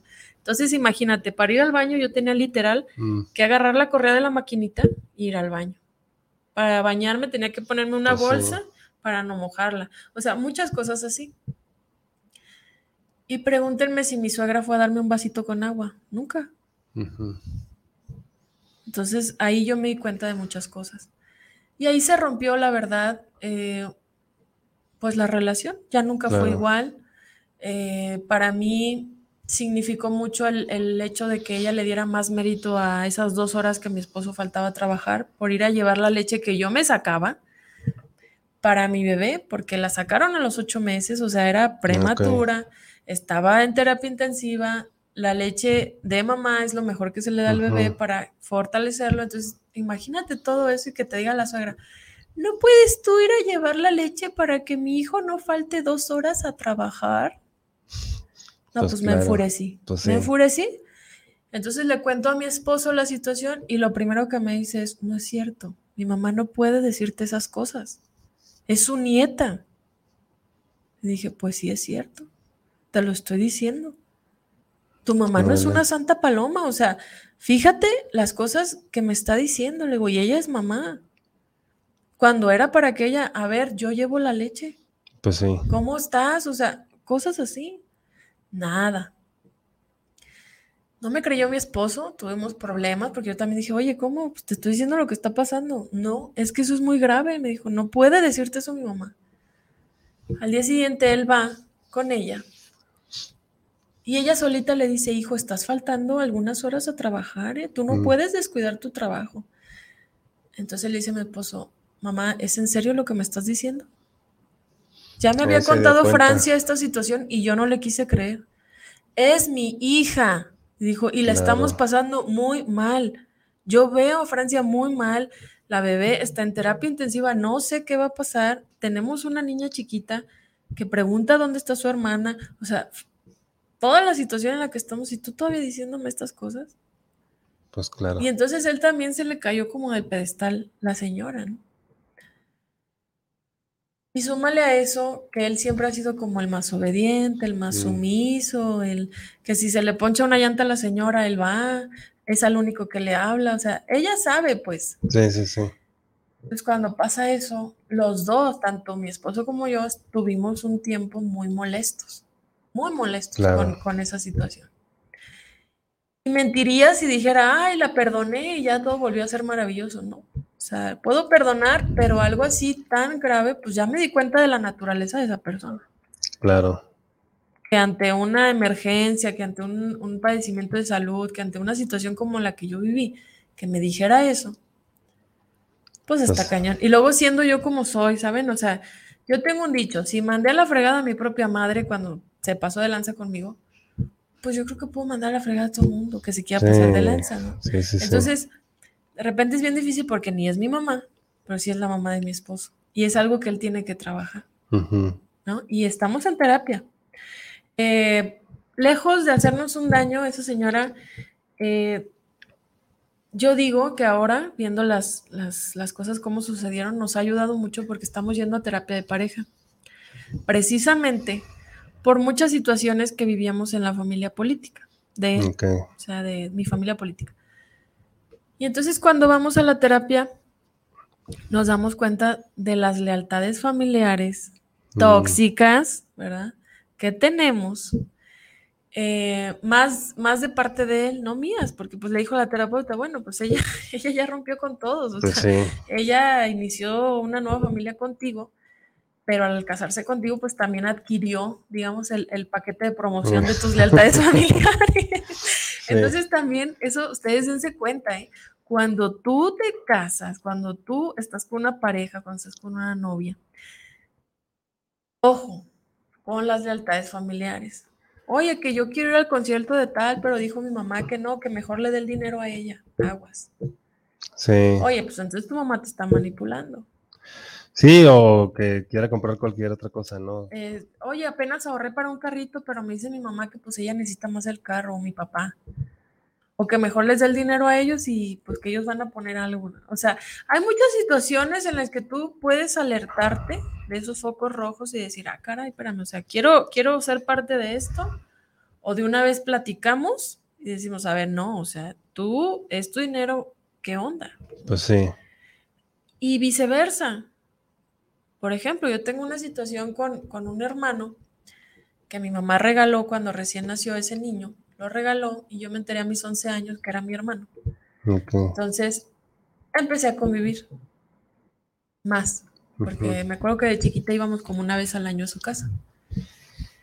Cuando empiezo a convivir más, eh, pues me doy cuenta de, que somos muy diferentes, de que nuestros pensamientos obviamente están así súper de extremo a extremo. Y ahora que nace mi sobrino, este, pues ellos como que se ensimismaron, ¿no? Y, no, no, si yo no les escribo, no me escriben. Ok. Y yo tengo que respetar eso. Y yo dije, bueno, pues si no me escriben, no, no pasa nada. Entonces, mi esposo, un día así sentado, me decía, mira, Francia, yo te quiero decir algo. Ahorita que estamos en las terapias y todo eso, yo me he dado cuenta también de unas cosas. Que si tú, dice, antes de que estuviera el bebé y todo de tu hermano, que si tú no les mandas el Uber pagado, ellos no vienen. Mm. Que si tú no les invitas a cenar, ellos no vienen. Si tú no les invitas a la pachanga donde va a haber ceviche, tequila, quién sabe qué, quién sabe qué, no, no te buscan. Y yo dije, ah, pues no, no me había dado cuenta de eso. Yo sí, dice, porque cuando ellos viven hasta Perinorte, yo vivo al sur, siempre te ponen pretextos y al final tú terminas pagando el Uber. O tienes que ir por ellos y traerlos. Y luego regresarlos. Y comen a gusto y se van. Entonces tú también tienes ciertas lealtades, todavía, ahí. Entonces yo le dije, oye, tienes razón. Yo he estado muy insistente en ir a ver al niño y todo eso, pero debo respetar. Me dice, mira, pues vamos haciendo una cosa, cálale. Ahorita no les escribas. A ver hasta cuándo ellos te escriben. Y pasarán no me han escrito. Entonces, lealtades familiares. Es doloroso, ¿sí? Es doloroso, pero está bien. Está bien, porque entre más estés ahí, más doloroso va a ser. Sí, esto que comentas ahorita el último, pues es muy importante, ¿no? Yo creo que hay muchas personas que están pasando por lo mismo, a lo mejor no en la misma situación tal cual, pero situaciones diferentes, en donde no se dan cuenta que está la lealtad todavía. Y sí, o sea, es que pues tiene que llegar el momento en que se tiene que romper todo eso. No, y tiene que haber una apertura porque de repente somos de que, ay, no, no, no empieces, no me digas, no, sí. O sea, como en mi caso que me dijo, a ver, espérame, yo quiero decirte algo, ¿no? Sí. Tienes que tener una apertura de tu mente y de tu corazón y decir, a ver, pues te voy a escuchar. Porque a lo mejor tú estás viendo algo que yo no he visto por mi amor de hermana o porque, porque a lo mejor, eh, y haciendo, digamos, como esta película de mi vida, pues yo he funcionado así. Yo cuando, cuando he buscado a mis hermanos, soy la típica persona de que los veo en carencia y les doy dinero. Ay, pues cómprate esto. Y entonces acostumbras a las personas, que cuando te vuelven a ver, oye, pues no traigo. Ah, caray, espérame. Ah, sí, mírate. Sí, sí, sí. Tú también hay que ver cómo ha sido esa dinámica familiar. Sí. Sí, y hay muchas veces que también quieren llenar eso, eh, llenar o este recompensar ese tiempo que no se, que no se tuvo en el pasado con dinero. Sí. Y pues no, o sea, tampoco es por ahí. Exacto. Y, puedes hacer una, por ejemplo, ¿sí? No dependió de mí el tiempo que no estuve con mi hermano. Dependió de muchas otras personas, pero no de mí. Sí, sí, sí. Y ahora depende de ambos, que él quiera verme, que yo quiera verlo, o sea, pero si él no quiere, debo respetarlo. Y debo perdonarme también, porque dentro de mí hay una necesidad, obviamente, de convivir. Pero ¿de dónde viene esa necesidad? Del tiempo que ya no estuve con ellos, ¿sabes? De esa carencia. Entonces, ¿qué tengo que hacer yo y qué es lo que hago todos los días, Guillermo? Yo les digo, a veces no se puede convivir con las personas. Hazlo en una meditación. Mándales tu amor, mándales tu buena vibra, quiero que te vaya bien, quiero que prosperes, que Dios te cuide. O sea, mándale esos pensamientos que, que tú tienes esos pensamientos bonitos y ámalos a distancia física. Sí, y, yo creo que eso va a ser mejor que, verlos este, y llenarlo con otra cosa, ¿no? esos sentimientos. Y no tenemos por qué pensar igual. Y aparte, también no, no tenemos que esperar nada de nadie, porque si estamos esperando algo de los demás, Te frustras. Exacto, o sea, vas a terminar decepcionado siempre o decepcionada. Vas a terminar, ¿por qué? Porque las personas, nadie está para cumplir tus expectativas. Nadie, nadie, nadie, nadie. Más que tú mismo, si acaso. Sí. Entonces, pues no, no esperes nada de nadie, porque te, te vas a llevar una decepción. Y, y sé muy observador, observadora. Sí, Te pueden endulzar el oído, pero los hechos. ¿Qué Sí. pasó? sí, sí, sí. ¿Qué pasó ahí? Sí, Porque de repente, ay no, ahorita la verdad a mí, yo soy medio grinch, ahorita que vienen todas estas reuniones donde la familia, ¿sabes? De, ay, no se han visto en años y se van a reunir y que viene fulanito de Estados Unidos y que bla, bla, bla. Ojalá te des el tiempo de observar lo que pasa ahí. sí, ¿Quién está? A lo mejor el- el- alguien se ofrece a hacer el pavo, por ejemplo. Ay, qué gacho te quedó. Tú no sabes todo lo que hizo esa persona para llevarte el pavo. ajá, Desde ahorrar el dinero, desde el tiempo de preparación, de muchas cosas. sí, Entonces ponte en el lugar de esa persona y dices, bueno, pues no está tan chido el pavo, pero pues le hizo el intento, ¿no? sí. Y por ejemplo, ahí es decir, o sea, pues no está tan chido el pavo, pero pues yo creo que le salió mejor que a mí, Reconocer. porque yo en la pinche vida he hecho, Mira, algo que también me decía mi suegra, métete a un, a un este, diplomado de postres. Le dije, mire, yo tengo muchas cosas que hacer. Yo estar viendo un horno ahí toda la mañana, yo no puedo. Yo prefiero pagar pues sí, más rico, más sabroso, más bonito y más rápido. Porque es una persona que sabe hacer postres, yo no. Y entonces tú también puedes reconocer que no eres bueno en algunas cosas y en algunas recetas. Y entonces decir, bueno, me prefiero llevarlo ya hecho pues sí, a hacerlo. Por ejemplo, a mí me pones a hacer un ceviche, me sale riquísimo. No me pongas a hacer postre porque ni las gelatinas, vaya, me quedan. Y yo lo reconozco. Pero también admiro cuando alguien hace un postre casero y bien decora, diga, ah, caray, no manches, pues eres un artista. sí, A mí eso me hubiera salido todo batido, todo feo. La verdad, no puedo hacerlo. ¿no? Y está padre reconocernos y de eso se trata, el reconocer en lo que somos buenos. Porque créanme que en lo que somos malos ya sabemos. Nosotros mismos Sí. somos nuestros peores jueces de decir, soy una basura, no sirvo, hice esto mal, bla, bla, bla, bla. Y de repente que la familia también te diga, oye, te quedó mal. no, mejor digamos, o sea, chido, pues esto sí. te queda, reconocer quienes sí. Es que es muy fácil criticar. Es muy Pero fácil hazlo criticar. tú. Y más cuando es en la familia y sobre todo, pues ya con otras cosas que tienen que ver, ¿no? De la envidia y todo eso. O sea, ay, tan fregón que se las da y ve nomás cómo hace el pavo. O sea, como si eso fuera la especialidad. O por ejemplo, ¿no? Este, yo tengo, yo tengo una prima que la quiero mucho. Ella vive en Jalapa, tiene su consultorio, es muy buena ortodoncista, yo creo que es la mejor de Jalapa y no es por presumir. Y pues ella tiene su, su- sus consultorios, ¿no? Ella agarró como un edificio, lo rentó y puso los consultorios en renta. Y no hay quien dice, uff, pero el edificio no es de ella. Y yo digo, wow, o sea, qué mal estamos, o sea, Sí, o sea, siempre le buscan algo, ¿no? Híjole, o sea, y aunque tuviera el edificio, algo no le parecería a esa persona. Ajá, sí. Entonces, yo, yo sí en ese momento dije, bueno, pero imagínate organizar a las doctoras, rentar consultorios, pasártela ahí poniendo los, los frenos, porque eso Ujú. es lo que hace un ortodoncista. Eh, estar desde la mañana hasta la noche. Si te habla un paciente de emergencia, pues contestarle. O sea, no está fácil. Sí, sí, es que esa, esa es la parte donde te digo que las personas que critican no saben, no saben. ¿Por qué? Porque prefieren estar aplastados viendo sus, sus series de Netflix o de cualquier otra este, eh, plataforma, en lugar de estar estudiando, en lugar de estar practicando, en lugar de estar trabajando, en lugar de estar haciendo algo. O sea, no, prefieren estar ahí nomás o viendo el Facebook, pero no les gusta leer. No. Pero ven sus, sus chismes de 900 Sí. comentarios. Y por ejemplo, esta prima que te comento, porque también me acordé de, de otra situación, eh, me regala los brackets a mí, aquí en Guadalajara. O sea, ella tiene una amiga que pone brackets y me dice, mija, vete a los brackets, yo voy a pagar las citas.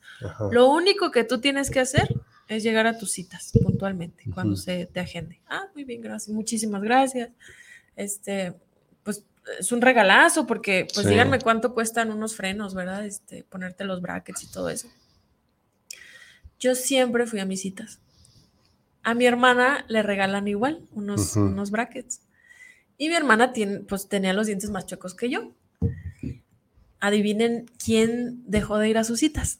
Cuando lo único que tenía que hacer era ir a sus citas. Pues mi Esa, hermana dejó de ir. esa, esa parte también es, a mí se me hace como increíble, ¿no? O sea, este, es una, para mí es una señal muy clara de que la persona no se quiere, para empezar. Y no es agradecida también. Y sí, pues Porque obviamente aparte no es dice mi hermana, y me quedaron mal, ¿eh? Y no me quedaron bien. Y le digo, pues los, hubieras ido con otro doctor y los pagas. Pues sí, Pero, o pues, hubieras no, ido a pues, todas tus citas. Exactamente. O sea, Y, y resulta que la doctora me decía, oye, ¿y tu hermana? Es que faltó. No, pues yo no sé. Le digo, es que ya ella. Mi hermana es un año menor que yo. Y de repente actúa como si tuviéramos así generaciones de diferencia. Y no. Entonces yo le decía a la doctora, mire, yo vengo por mí. Cuando yo le falte una cita, ahí sí, dígame, es que mi hermana falta, pues háblelo con ella. O sea, ella y yo la verdad es que ni, o sea, pensamos muy diferente. Eh, para mí una persona que no es agradecida, pues le falta todo. sí.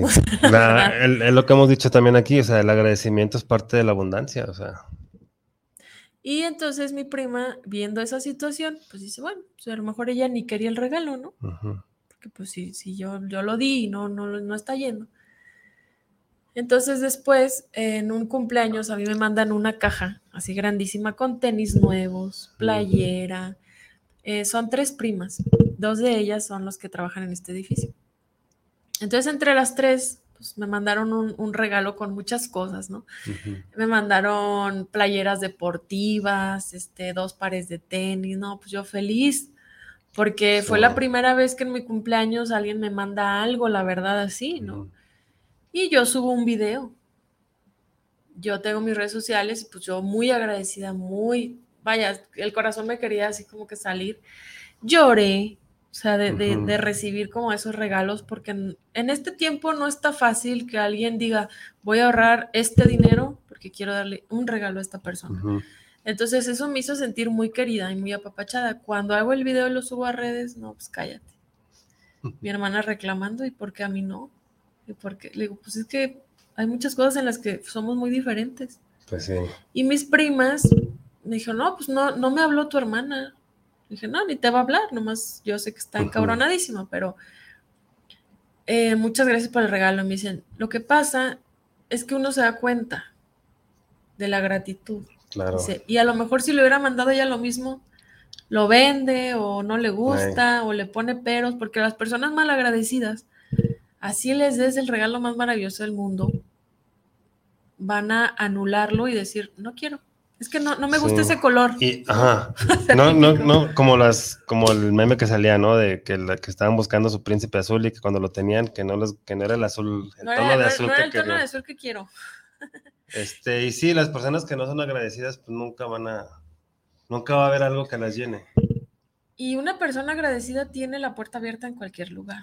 Sí. Una persona que, que llega a- de visita, por ejemplo, y no se acomide absolutamente nada y que llega y atiéndeme, y- o sea, no. Discúlpenme, pero Pues no. claro. Eh, cuando se hacen reuniones, yo soy la típica persona que a mí me gusta llevar algo. Eh, yo, por ejemplo, las veces que he venido, pues te he traído algo. A mí me, ah, Sí. Yo así soy, o sea, porque es gratitud, es gratitud. Y porque muchas veces la persona ni se lo espera.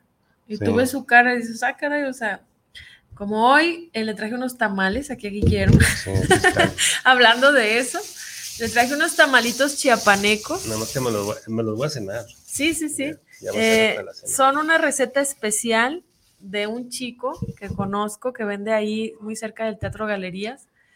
Está haciendo una labor él muy bonita porque eh, pues está empezando desde cero con unas Ok. hieleritas pequeñas, se ponen los semáforos. Este, yo probé los tamales la primera vez y se me hicieron riquísimos. Hay unos de chocolate, de mole dulce, de, de mm, hasta de coco. O sea, hace unos, unas Ah. combinaciones así muy, muy ricas. Y entonces el día de ayer conocí a la tía de él, que le ayuda también con, con la preparación. Y entonces les, les dije, ¿saben que Los tamales están buenísimos. Le digo, a mí me parecieron exquisitos, vayan al bazar.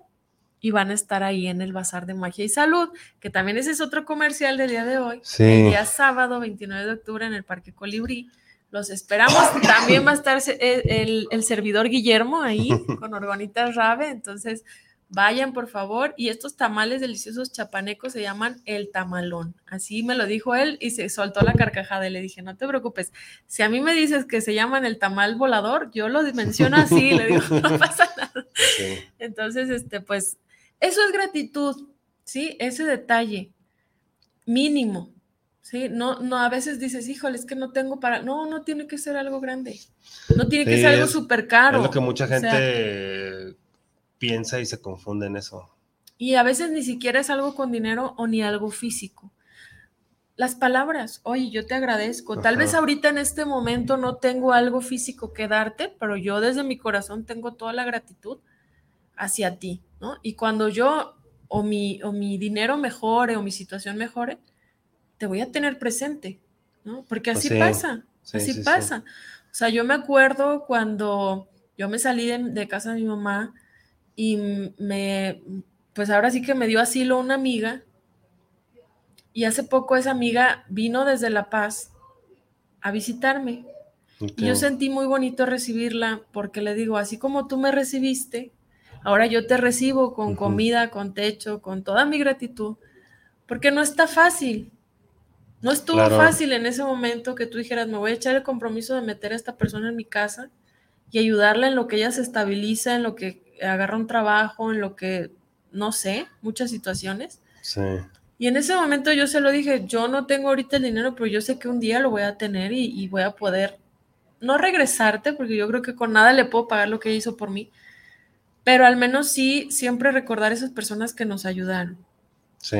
Y a veces también, cuando las cosas se tuercen, por ejemplo, hay personas que te pueden ayudar y después te lo van a estar echando en cara para manipularte. Entonces también tú tienes que ser bien inteligente y decir, ok, sí, toda mi gratitud hacia ti por esta situación, pero ya estuvo, ¿no? Sí, O sea, sí, sí, hay- Una es cosa que- es eso y otra cosa es lo otro. Sí, es importante poner un límite, o sea, en todo, en todo, Sí. poner un límite, o sea, ya, o sea, ya no manches, 20 años me vas a seguir diciendo lo mismo, me vas a, seguir echando en cara los 100 pesos que me prestaste hace 20 años, o sea, no manches, Así es. o sea, ya hay, que poner límites también. Esa es la inteligencia emocional, saber Ujú. cuándo nos están manipulando, saber, a ver, espérame, o sea, sí me ayudaste, pero ahorita ya no está padre porque está pasando esta Pues situación. sí, ya, ya, Y otra cosa es reconocer a esas personas que te ayudaron, que te siguen ayudando, que te siguen queriendo, aunque sea a la distancia. Yo le mando muchos saludos a Brenda Varela Vallejo, que está en La Paz, Baja California, es traductora, así que si alguien está por allá y necesita traducción, pues ahí está ella. Y siempre le voy a estar infinita, infinitamente agradecida. Pero también me ha tocado personas que en su momento me ayudaron y después quisieron pues sacar más beneficios, ¿no? Entonces yo dije, no, ¿sabes qué? Sí está padre tu ayuda, sí la necesité, pero también sé que yo también di esto, esto, Sí. esto, esto. Entonces se fue recíproco y hasta ahí, y hay, maestro. o hay sea, veces que queda hasta más pagado, ¿no? Así es, así es. Entonces, Vamos, vamos con saludos porque hace Ajá. como media hora o más de media hora tengo saludos. a ver, a ver. Francis Beltrán dice saludos, súper interesante el tema, pues saludos Francis. saludos. Gracias. Kiki Reina dice saludos de Monterrey. Pues saludos hasta Monterrey. Reina, este, tenemos que hablar porque tenemos que continuar con el con las cosas que estábamos haciendo, que estamos tomando un curso juntos y, y- y hay que retomarlo porque Se va el tiempo. sí. Sí. Isabel Martínez, saludos desde el Estado de México. Este, está padre el tema. Saludos a Francia y a Memo Rabe. Pues saludos, Saludos. Isabel. Diana Gutiérrez, saludos para el magnífico programa. Una felicitación por llevar este tema. Pues muchas gracias, Diana. Gracias. Oscar Martínez, saludos desde la hermana colonia del Saus para despertar. Ezequiel pendiente del, del programa. Pues saludos, Oscar, y un saludo hasta allá, hasta el Saus. Saludos. Gerardo Mancera, saludos para el programa desde Puebla. Este, pues saludos allá hasta Puebla, Es Gerardo. riquísima la comida poblana. Yo tengo ganas de conocer, ¿no? a mí no lo que es. Oaxaca, Puebla y Veracruz y, y Mazatlán, La, la comida, comida, es buena. está buenísima. Ok, pues ya me tocará. Roberto Ruiz, saludos desde León, Guanajuato. Saludos para el programa y saludos a la invitada. Pues saludos, Roberto. Saludos, saludos. Bertilia Milagros, saludos por tener este gran programa. Me agradó mucho el tema. Y saludos especiales a ambos. Pues saludos, Bertilia. Pues no sé si sea así su nombre, Bertilia o, o sí. Aurea Espejo, saludos desde España. Felicitaciones por el programa. ¿Cuántas veces escucha pobres padres que se encuentran solos, que sus hijos no los visitan? Primero se tendría que preguntar a los hijos qué pasó para que ninguno quiera ir a verlos. Exactamente. Sí, Auri, este, de hecho, pues también se, se, ha hecho muchas campañas durante mucho tiempo de que a los abuelos no los meten a los asilos, que no los dejen solos, que bla, bla, bla, pero pues como dices, ¿no? Hay, hay que preguntarles este, a los hijos a ver qué, qué fue lo que pasó, ¿no? O sea, yo creo que este, a, la, a, lo mejor este los, los papás no fueron tan buenos para, para este para haber tenido esa, esa solución, ¿no? O, esa situación más bien con. Todo es reciprocidad. No digo que no haya padres buenos, este, pero la, la, ley de la vida es que tus hijos se van a ir. O sea, si tuviste a tus hijos con la enmienda de que te van a cuidar de viejito, aguas. Ahí el problema eres tú. Este, los hijos no están para eso, los hijos están para hacer su vida. Sí. Eh, y aquí los saludos de Facebook. Cari Delfín dice saludos a todos, lindo programa. Gracias, Memo, y tu invitada. Pues saludos, Cari. Saludos. Kayla Jaden dice saludos desde la CDMX, interesante tema. Pues saludos, Kayla. Ricardo Rodríguez dice, nunca vamos a cambiar a nadie, cambio yo y mi entorno se modifica. Pues obviamente que sí. sí. Gabriela Ramos dice, excelente pro. Yo creo que se, quedó. saludos, abrazos y bendiciones desde Rosarito, Baja California. Ah, sí, acá dice programa. Baja California, pues saludos, eh, Jorge Alviso dice saludos a la banda Despertares. Saludos, Jorge. Ah, hay que ponernos de acuerdo para el otro programa también. Bueno, al rato te mando mensaje. María Guadalupe Sanabria, Valencia dice hola, saludos y bendiciones, excelente su programa, pues muchas gracias. Pues aquí están todos los, los saludos. Este, ahorita quiero que hablemos, este, antes de, continuar con el tema, quiero que hablemos de el evento que es este sábado ya. Así es. Este, ¿Qué pueden esperar? Eh, pues sí, ¿qué es lo que va a haber? Ya, bueno, ya lo has comentado ahorita, pero quiero que, que ahondemos poquito más. Sí. Porque es un evento que, digamos que es como la reactivación de, de los eventos así. Bueno, al menos yo no me he dado cuenta de, si ha habido otro evento como tipo bazar. Aquí en Guadalajara no he visto, no, me he fijado, pues, pero bueno. Este va a ser este próximo sábado en el Parque este sábado 29, sí, en el Parque Colibrí, en la calle Santa Teresa de Jesús 883. Está entre Guadalupe y Tepeyac, el Parque Colibrí, conocido como Parque Ciudad de los Niños, en la colonia Ciudad de los Niños, a cuatro cuadras de la Glorieta Chapalita. ¿Qué puedes esperar de este bazar? Bueno, vamos a estar desde las nueve y media de la mañana a venta al público hasta las 7 de la tarde. Em, iniciamos, por ejemplo, a las 10 de la mañana con clase de yoga en vivo con la maestra Arada Silva, es muy buena maestra y es un yoga restaurativo, que quiere decir que si tú tienes lesiones, si tú tienes eh, a lo mejor falta de movilidad, este yoga es especial para eso, no es un yoga acrobático o, más dinámico donde muévete, muévete, no, es un yoga muy suave, van a poder ir de, todas las edades, incluyendo niños, Ara es experta en, yoga para niños también, entonces iniciamos a las 10 de la mañana con esa actividad, llevas tu tapete, ropa cómoda y la maestra te, te va guiando en el área verde este, es la asignada para hacer la clase de yoga. A las 11 de la mañana inicia la primera conferencia que es con Waluma. Ella va a hablar de la energía de los dragones. Eh, es un tema pues que va, va, a captar así como que, ah, caray, ¿de qué estamos hablando? Porque ella habla, va a hablar desde su niñez, ¿no? Cómo es que ella conoció esta energía. Incluso físicamente, eh, tú dices, esta mujer es un dragón, o sea, su energía es fuego. Eh, sus ojos, o sea, es muy magnética, es una personalidad de un tanto así, este, pues como con mucha energía roja, por así decirlo. De ahí eh, sigue una conferencia que es de Davana, ellas van, eh, van dos personas para actualizarnos e informarnos sobre estas sinergias de aceites esenciales. Por ejemplo, si tú tienes ansiedad, ¿qué aceites esenciales te pueden ayudar? ¿Qué aceites esenciales no te van a ayudar? Al contrario, si tienes ansiedad, te van todavía a, hiper, ¿sabes? Más actividad. Entonces es bien importante saber, según lo que yo estoy, eh, lo que quiero trabajar o mi personalidad, qué es lo que yo necesito. Y es, perdón, y es bien importante que no se automediquen, que no busquen sus, sus fórmulas en YouTube, busquen a personas que saben, porque este, esos, esos, este, esa universidad de YouTube muchas veces dice mentiras.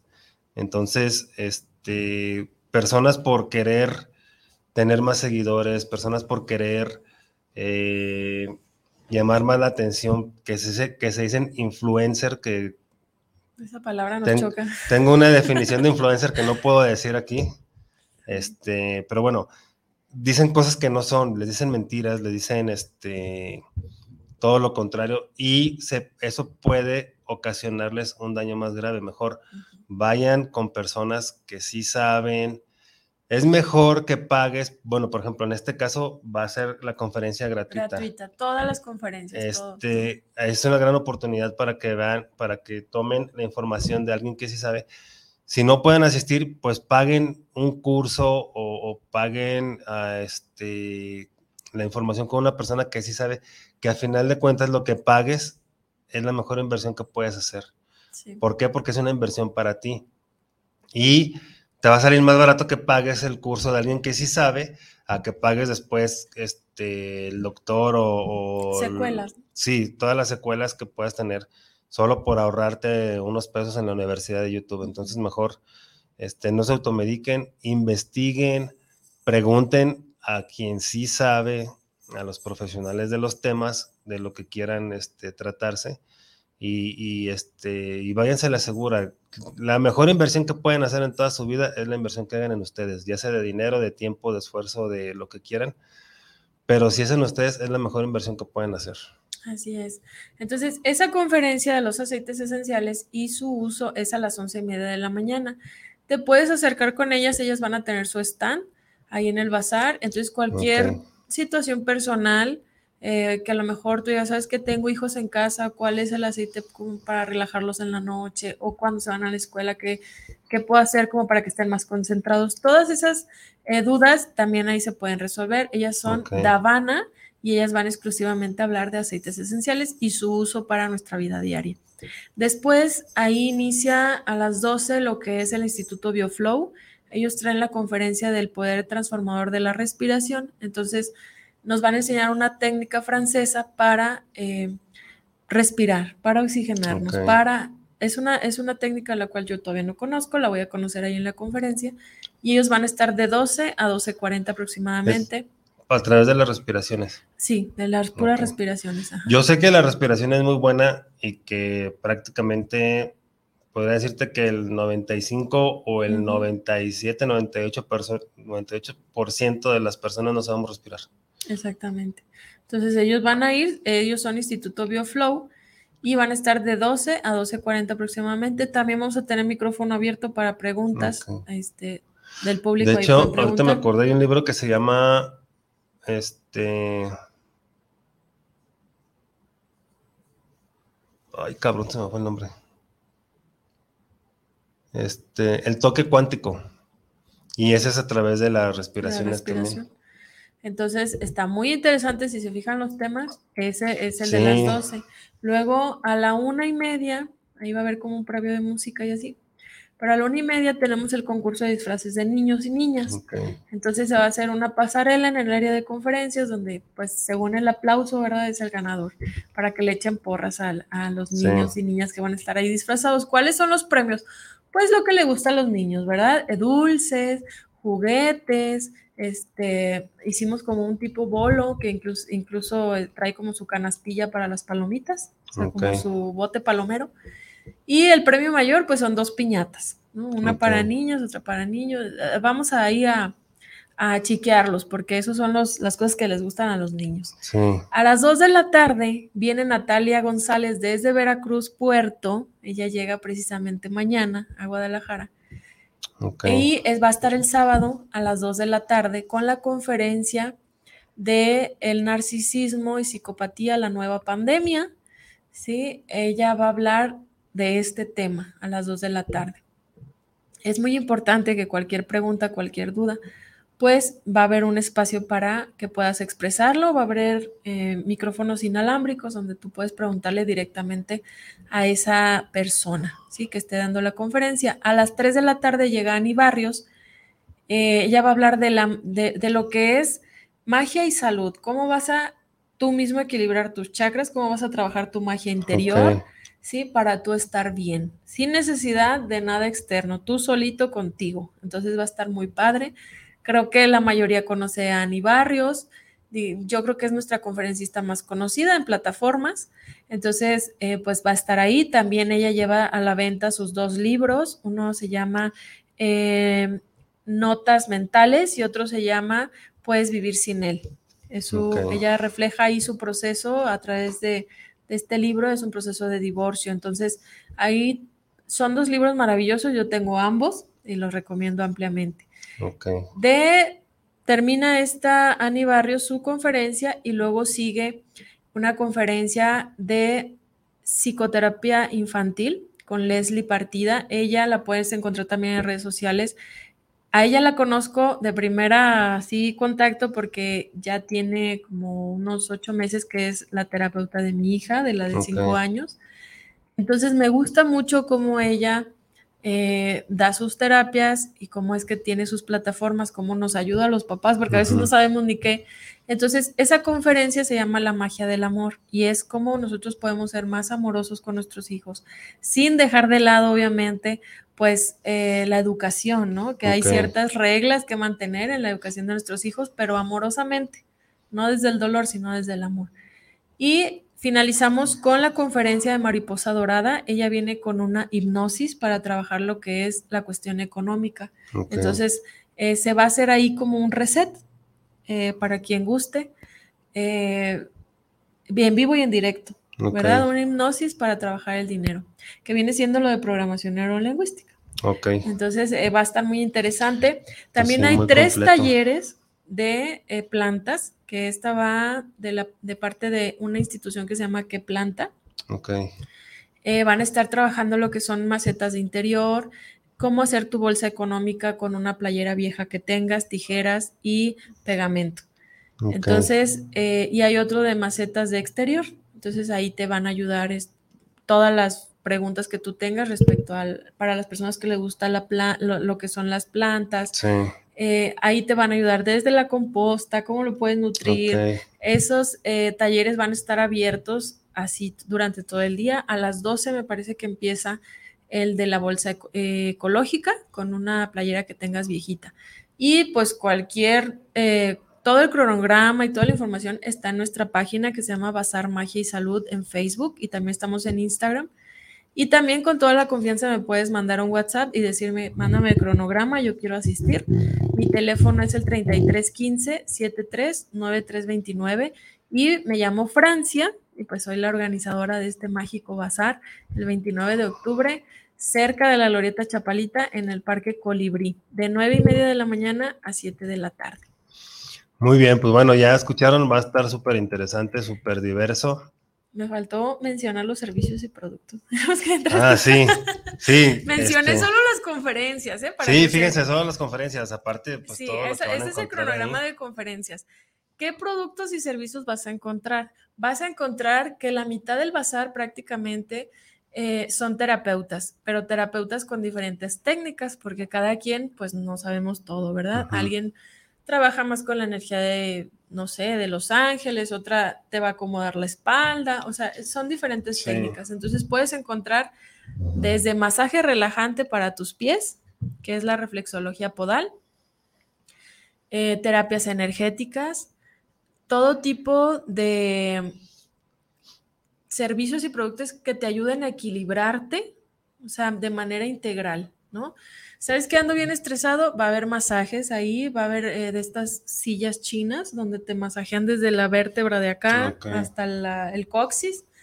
Biomagnetismo, que son los imanes, flores de bar, em, terapia con ángeles, lectura de tarot.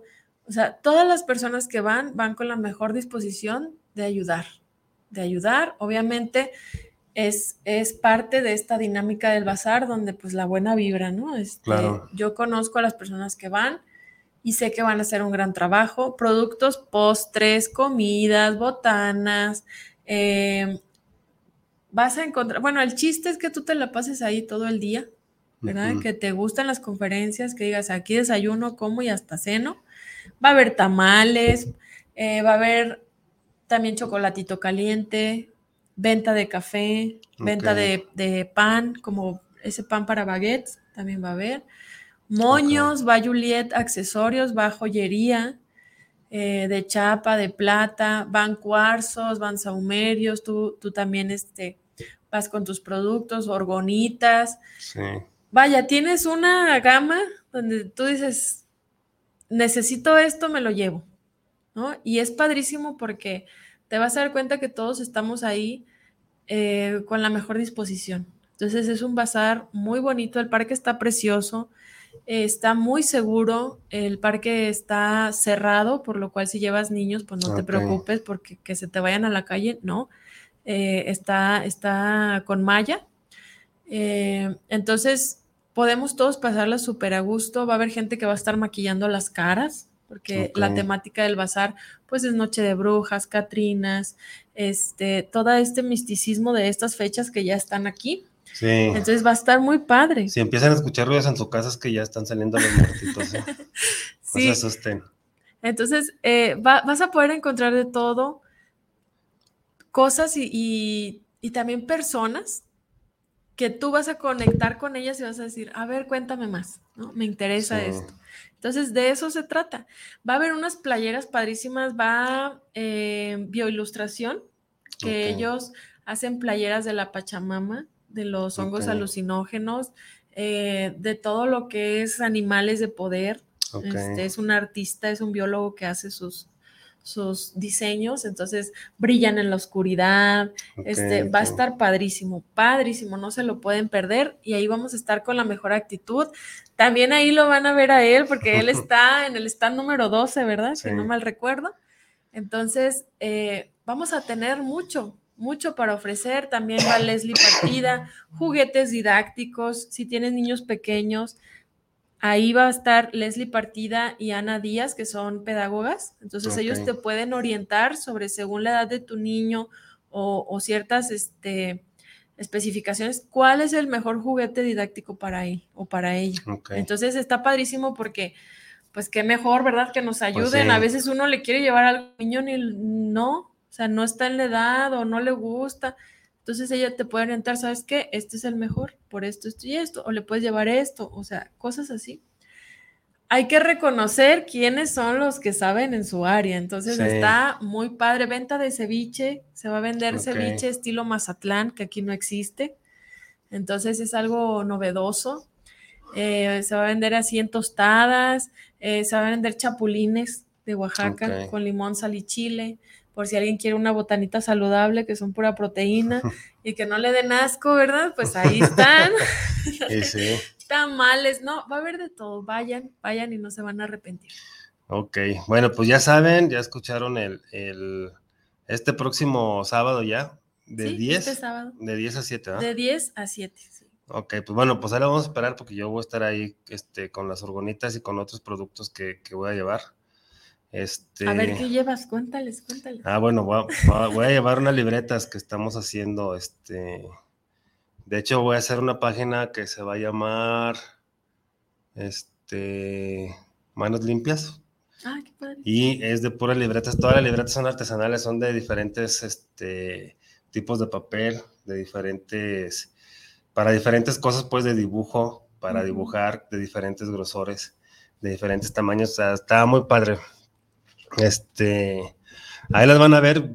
Yo creo que ya en estos días voy a hacer la página porque quiero hacerla, de hecho, antes de, Sí, del evento, para, dónde- promocionarla ahí. dónde Ajá.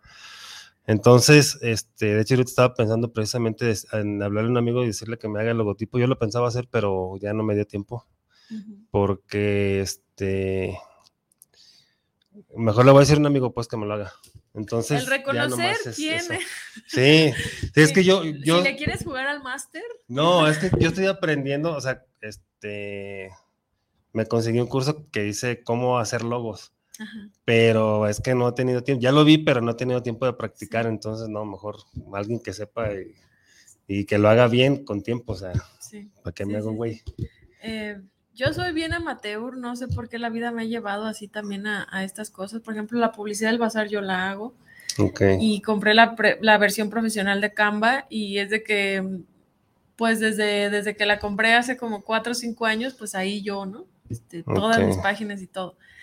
Entonces, eh, de repente sí, sí puedes darte cuenta de que, ah, mira, lo puedo hacer, pero de repente dices, no, sabes que esto no, o sea, no puedo, Sí, me, va, sí, sí. me va a quitar más tiempo, no lo voy a terminar. Ajá. Es que, por ejemplo, que este, yo prefiero, ahorita que ya tengo así el tiempo encima, por así decirlo, este, prefiero dedicarle el tiempo a las libretas o a las orgonitas o a todo eso que voy a llevar. Ah, porque también voy a llevar otros productos, voy a llevar champú, voy a llevar champú líquido y sólido, voy a llevar jabones artesanales que, que hice, voy a llevar un repelente para zancudos que hago, son productos naturales que yo hago también. Voy a llevar rolón, eh, que es en aromaterapia. Este. ¿Qué más? Bueno, si me acuerdo, ahorita les digo. Si no, vayan y ya lo ven todo. Sí, ustedes vayan. Este, pero yo prefiero poner, invertirle el tiempo a esas cosas que en, Sí. en- en saber cómo hacer el logo. Mejor Y lo voy a hacer qué el- bueno que lo mencionas porque em, las personas que nos están viendo, un bazar es mucho trabajo. Sí, Te comentaba yo que pues somos 200 expositores, eh, 65 marcas. Hay marcas que agarraron, eh, por ejemplo, la marca que más agarró espacio, pues fueron cuatro espacios grandes, una sola marca. Entonces, de repente, sí es mucho trabajo energético, espiritual, físico, mental, o sea, todo, y todo te desgasta. porque es, pues, organizar 200 mentes que pensamos muy diferentes, eh, que cada quien se hace como que sus novelas, entonces de repente, si te enseño mis mensajes de que, oye, no, pero no estoy enojada, y yo digo, bueno, pues eso lo interpretas tú, o sea, yo te estoy contestando lo que me estás preguntando, pero yo no sé si estás enojada. La verdad es que no me puedo meter en, en- en si estás enojado o no, Pues porque sí, yo traigo o sea, mucho trabajo, Pues entonces... es perder el tiempo, ¿no? O sea, Exactamente. Entonces, eh, de repente va, pasa de que las personas quieren que tú leas mentes y telepáticamente sepas que ellos necesitaban tal cosa, ¿no? Entonces, para mí es bien, bien complicado porque yo soy bien directa y mucha gente no está eh, preparada para que te contesten directamente. Están esperando Se más bien una respuesta muy, ¿eh? muy suave o una respuesta muy hipócrita. Entonces, me pasó con, con una, con una expositora hace unos días. eh, se portó algo grosera, entonces mejor le dije, ¿sabes qué? Dime dónde te regreso tu dinero. sí. Oye, pero no, mejor te regreso tu dinero. O sea, yo, bendito sea Dios, para comer esta semana sí tengo. Entonces, no me gusta ese tipo de, de personas que creen que porque ya estás organizando un bazar tienes que aguantar. La verdad, Eh, no. pues no. Y la otra es que eh, yo como organizadora, pues no estoy ganando ni un peso. O sea, mi ganancia es ver el bazar realizado, el decir, lo logré, porque mucha gente no, no creía en este proyecto. Me decían, no te va a ir bien, el parque es carísimo, es- o sea, todo, ¿no? Sí. Pero el realizar eso, el que, por ejemplo, Natalia venga desde Veracruz a dar su conferencia, ok. eh, que obviamente el bazar absorbe su traslado, que es lo único que le ofrecimos, el traslado. Pues sí. Eh, pues para mí es, un, es una gran, ¿cómo te diré? Una meta, una Ok. meta total. Y eh, también el, el ponernos de acuerdo con conferencistas que ya cobran en privado mínimo 300 pesos por persona. Cuando yo les dije, ¿sabes qué? No vas a, co- a cobrar nada. ¿Cómo? Y entonces tuve que explicarles bien de qué se trataba para que pudieran entender como que el punto. No, y me dijeron, bueno, pues tienes razón, ok, dale. Órale. Y yo dije, ay, Pues sí. o sea, wow. Sí, es que hay muchas cosas que la gente no ve. o Sí, sea. y te pueden, o sea, por ejemplo, había una, una persona que yo quería traer, no voy a decir quién, pero me pedía que le rentara un hotel total, un, un hotel completo. Y yo dije, ¿qué es esto? O sea, ¿cómo? ¿Quién era? ¿Tony Robbins? No. no, lo peor Digo, que- pues ese güey a lo mejor sí. Yo me quedé, ¿cómo? Pero, pues, ¿cuántas personas van a venir, no? Y de, y de repente hay mucha diva en esto de los terapeutas, hay mucha diva. Eso. Yo la verdad dije, un hotel completo, pues ¿quién viene? Jennifer López. o sea, ¿qué onda? Pues ¿sabes qué? Gracias. O sea, pues no, ni al caso. De hecho, los eventos van a ser gratuitos. Estoy, estoy abogando porque los, los conferencistas no cobren. Pues sí. Que, que, su ganancia va a ser pues tener su venta. Claro. Y en las mismas estoy yo, lo que yo pueda vender, esa va a ser mi ganancia. Pues sí. Mi ganancia económica, mi ganancia principal y la más grande es reunir estas personas, es ver realizado el bazar, es ver que todos están eh, regresando a una actividad que se suspendió debido a la pandemia. No, no ha habido bazares. Este, sí, es lo, es lo, que, bueno, yo no he visto en ningún lugar. Bueno, la, Aquí el en que el se pone sí el- pues el Sí. que se pone aquí en el centro, pero no es un, un bazar así como Mm, tal, o sea, es como un tianguis. Es un tia- Ajá, sí. Y es lo que pasa, que tristemente acá pues, se ponen tres bazares juntos, entonces se anulan entre todos, porque Pues si sí. yo traigo 500 pesos, pues en el primer bazar ya me los gasté y ya no veo los otros. Pues sí, ya. Entonces, Y- Le caminas hasta donde te alcanza tu dinero. Para los que no conozcan, eh, a lo mejor Guadalajara, pues lo que estamos haciendo nosotros es llevar un bazar a una zona muy bonita y muy cara de Guadalajara, por así decirlo, donde las personas que viven ahí tienen el recurso en dinero, pero ellos no se trasladan al centro, Mm. no les gusta. Entonces el bazar, estamos yendo hasta su casa prácticamente para ofrecer los productos, para ofrecer los servicios. Hay mucha gente que va a ser su primera vez escuchando temas de estos, porque Sí, sí, sí. Chapalita es una zona muy mocha. Entonces es la primera vez que, ay, ¿cómo que narcisismo? ¿Cómo que, a ver, qué es esto? Se van a lamparear y yo lo sé Pues sí. y estamos súper emocionados de que pase esas cosas. Entonces, Qué esa bueno. es nuestra chamba. Es, es sembrar semillas. Sí, sembrarle la, la semillita de que, a ver, ¿qué pasó? Voy a investigar más. Eh, ¿Cuál es tu próxima conferencia? ¿Dónde, dónde atiendes tú? Eh, a todos se les ha dicho, lleven su publicidad. ¿sí? Ustedes son, ¿quién mejor que ustedes para hablar de su producto, de su Pues sí. servicio? Eh, nadie, ustedes mismos. Entonces, eh, al ser comerciante, pues ayer estuve entregando la segunda tanda de volantes ahí en una avenida, que por cierto ca- casi me lleva un carro, muchas gracias. y estuvo, está padrísimo involucrarte a ese nivel.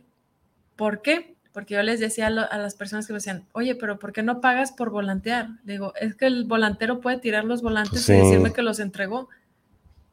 ¿Quién mejor que yo para te invito, te invito, te invito, este, echarle en los buzones? O sea, a mí me gusta eso. Y si tú me preguntas, ¿cuánto estás ganando por volantear? Dinero no, pero estoy ganando cosas intangibles. O sea, Pues sí. la gente sabe del, del bazar, la gente va a ir. Entonces, para mí ese es el pago. Pues sí. Y lo hago con bien. mucho gusto. Y, y me decían, oye, otra persona que vende lugares para bazares, pues termina de vender los lugares y ahí se ven, ¿saben? Lo mío era vender lugares. Le digo, no, pues es que todo es parte de todo. Es que ahí se ve la, el profesionalismo de cada persona también.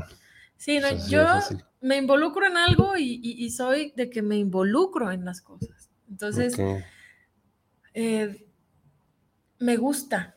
Cada cosa que hago me gusta mucho. Y luego dicen, ¿no estás cansada? Físicamente no me canso, les voy a decir por qué. Pasa algo bien curioso, no sé si a ti te pase. Cuando tú haces algo que te apasiona, te da más energía. Sí, Entonces es, es bien contradictorio porque yo a veces veo personas súper cansadas del mismo trabajo, de que esto que lo otro. Y cuando yo hablo de que ama lo que haces, genera dinero con eso, este, pues me dicen, ah, estás loca, ¿no? Este, no soy Carlos Muñoz, no vendo cursos de cómo hacerte un millonario. cursos falsos. Y tengo como seis trabajos diferentes. Órale. Entonces, sí. pero cada uno me aporta algo que a mí me gusta. Oye, este, bueno, eso es bien importante, por, por eso los tienes todos, porque Sí. te aportan cosas. Aquí hay una pregunta, dice Luis Fernando Torres del tema de, de hoy. Luis Fernando Torres dice saludos para el programa. Este, ¿creen que haya lealtades familiares sanas?